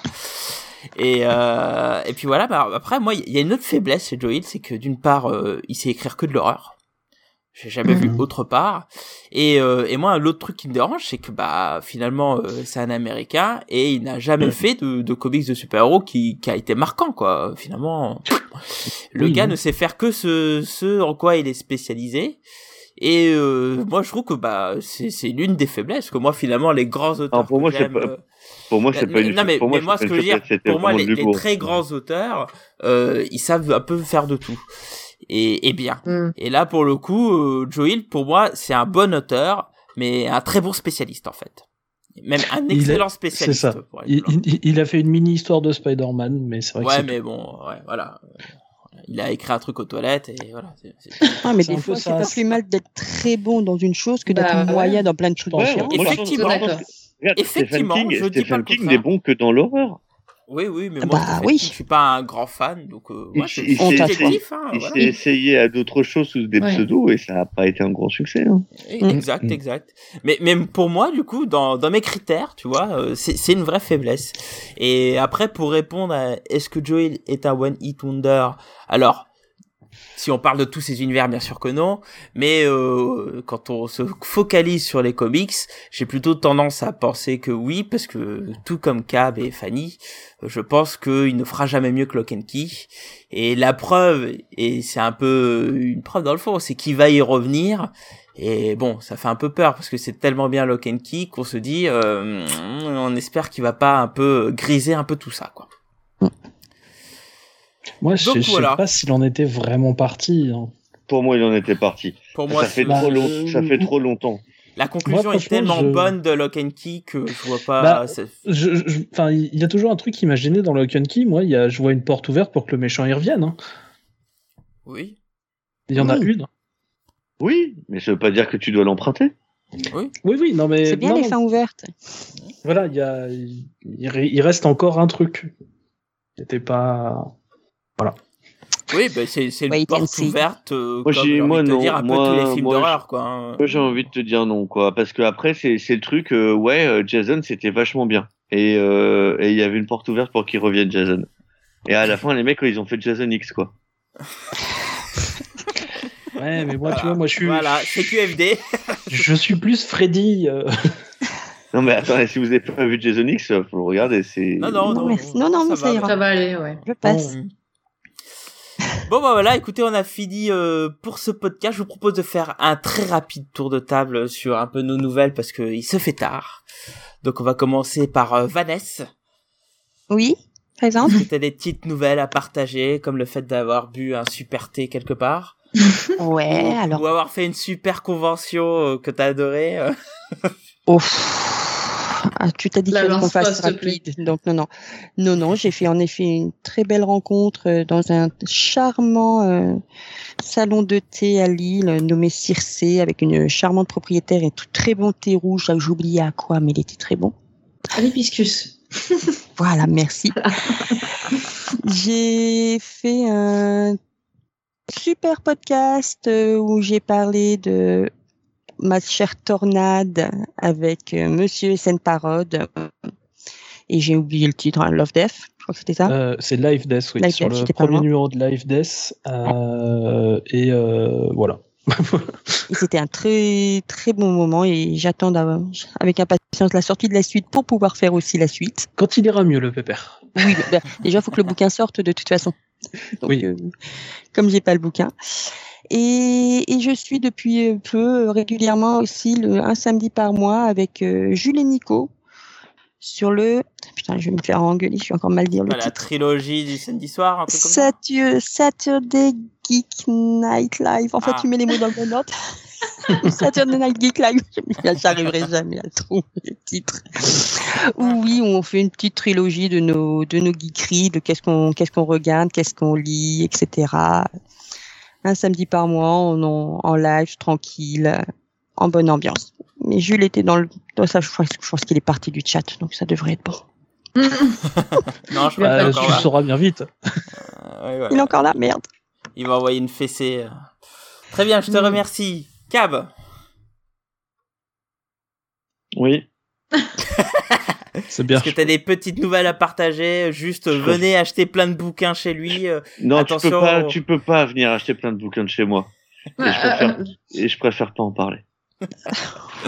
Oui, est-ce que sachez qu'il y a des problèmes de distributeurs en ce moment et Cab est en plein dedans et et ça va pas être facile, euh, surtout dans une période où il va falloir qu'il ait euh, 40 bouquins par jour qui arrivent, mais bon. À Noël, à Noël, quoi. Ouais, voilà, Hmm. quoi. C'est vraiment honteux, quoi. Honteux tout comme Vanessa qui se trompe sur une autre podcast, euh, comme euh, Jules le précise dans le chat. Mais en tout cas, si vous êtes dans le coin, en Ile-de-France, n'hésitez pas à aller à Versailles. euh, Ouais. Il y a des dédicaces pour la rentrée. Voilà. Ah, en plus, bon. Yeah. Écoute, tu nous en diras plus euh, à ce moment-là, du coup. Ouais, un jeune auteur qui est un, qui est un de mes clients qui va publier sa première BD chez, chez Casterman et que du coup, je vais, euh, euh, voilà, je vais essayer de, de, de le pousser un petit peu, de, on va essayer de faire une séance de dédicace, etc. Ah, bah, Trop bien. Enfin, c'est même pas essayer si on va faire une séance de dédicace. Ok. Eh bien, très bien, ça marche. SN Bah, moi, je fais pas grand chose en ce moment. Je me repose. C'est important Euh, ce qu'il faut? C'est important, il faut. Euh, je vais peut-être faire des live Twitch où je- juste en fait je, je, je ferai juste des trucs. Enfin, c'est, c'est, c'est juste pour me réhabituer un peu à la à se socialiser parce que je suis pas beaucoup sorti ces derniers temps. Euh, sinon, si, un- donc oui, donc il y, a un- il y a un petit podcast qui s'appelle Mission Comics où il y a deux épisodes de sortie et il y en aura pas d'autres pour le moment. Je suis désolé. Euh, donc un avec Wolf in Motion et donc euh, le deuxième avec euh, notre chère Vanessa. C'est con, j'avais des idées pour toi, Blacky. Je voulais faire Écoute, un. n'hésite pas. Hein. Je, Je, je- vais partir je- un peu tard. je- je- je- je- je voulais faire un épisode chien-chat avec nous deux. Ah, bah, j'ai des idées. J'ai des Voilà. idées, en plus, si tu veux. Et, euh, et euh, aussi, euh, normalement, euh, là j'ai un ami qui m'aide beaucoup sur la chaîne qui s'appelle Thomas. Vous avez peut-être, euh, enfin, à chaque fois que vous voyez quelqu'un que c'est pas moi, c'est lui, Euh, euh, qui normalement va bientôt sortir euh, euh, justement un scénario euh, à l'appel de Cthulhu en anglais.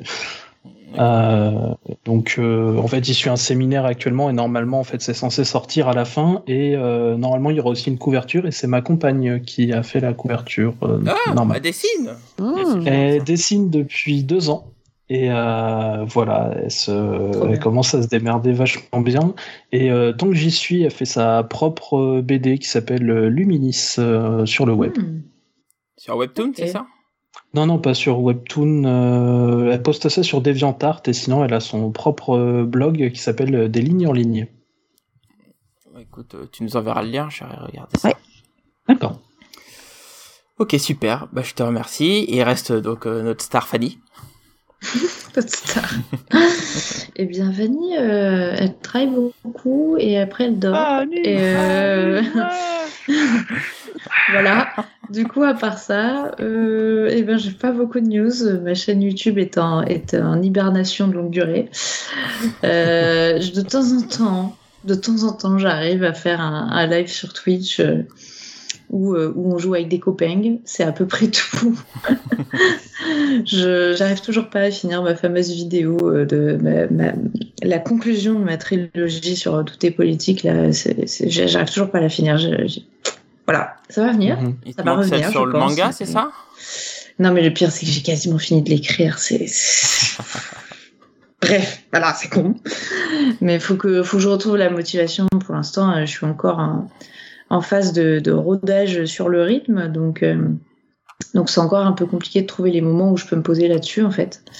Mais, euh, mais je commence à mieux me démerder quand même. Je commence même à avoir presque un vrai week-end une fois de temps en temps. C'est bien. Ah.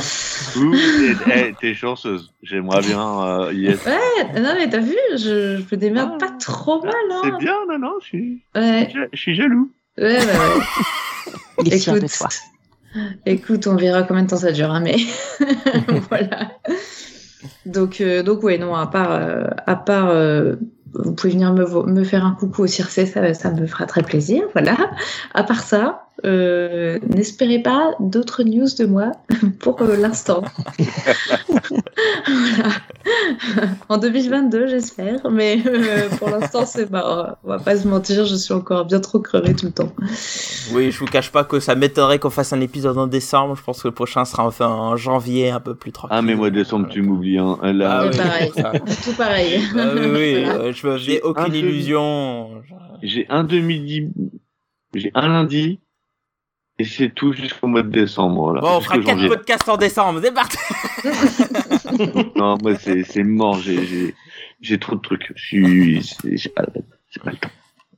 Bon, et merci du coup Fanny. Bah il reste plus que moi. Bah écoutez, euh, euh, moi je commence à me gratter là, à faire que- quelques KF comics, notamment des des pauses de 5 minutes, parce qu'il y a quelques sujets qui commencent à m'enquiquiner et, et que j'ai envie d'en parler. Et puis j'ai- j'ai aussi euh, euh, l'ambition de continuer aussi euh, mon commission universe là, mais en fait j'attends euh, une commission du Brésil là qui arrive toujours pas et je la ferai uniquement Mhm. quand elle arrivera. Donc bon, on verra bien, mais bon, j'ai quelques trucs qui commencent à se préparer, puis voilà. Puis sinon, je j'aide toujours ma femme sur sa chaîne YouTube euh, qui marche bien, donc voilà, quoi, c'est c'est cool. Wally Walou. Euh, bah écoutez, bah ça sera tout pour ce soir. Merci aux gens, merci au chat qui était là, c'était assez cool. Et puis, euh, bah, sur ce, n'oubliez pas, hein, vous pourrez réagir au podcast sur le mail ggcomics.com, surtout sur Twitter, ggcomics, ou sur notre page Facebook, euh, les ggcomics, aussi sur l'Instagram, les ggcomics, là c'est Vanessa qui vous répondra. Et puis, bah, je vous remercie à tous. Je fais aussi euh, un gros bisou à SN d'avoir été là ce soir, parce que je sais que c'est, Oui, merci. euh, voilà, c'était pas De ça rien, temps, et le ça, fait que tu sois ça, là, ça- ça- ça me fait du bien aussi, je pense. Très sympa bah, de vous sache que ça me fait très plaisir de te revoir, et du coup, je te Pareil. remercie, parce que c'est pas forcément ça. Ouais, scène. Voilà, tu vois, même si Cab le Une fait, c'est incroyable. Quoi. Et ben sur ce, voilà, je vous fais plein de gros bisous. Je vous dis bonne soirée, une bonne journée si vous nous écoutez en podcast. Et n'oubliez pas, écouter les GG c'est bien et lire des comics c'est mieux. Sur ce, bonne soirée. Tchuss tout le monde. Bye. Tchuss tout le monde. Hello à tous.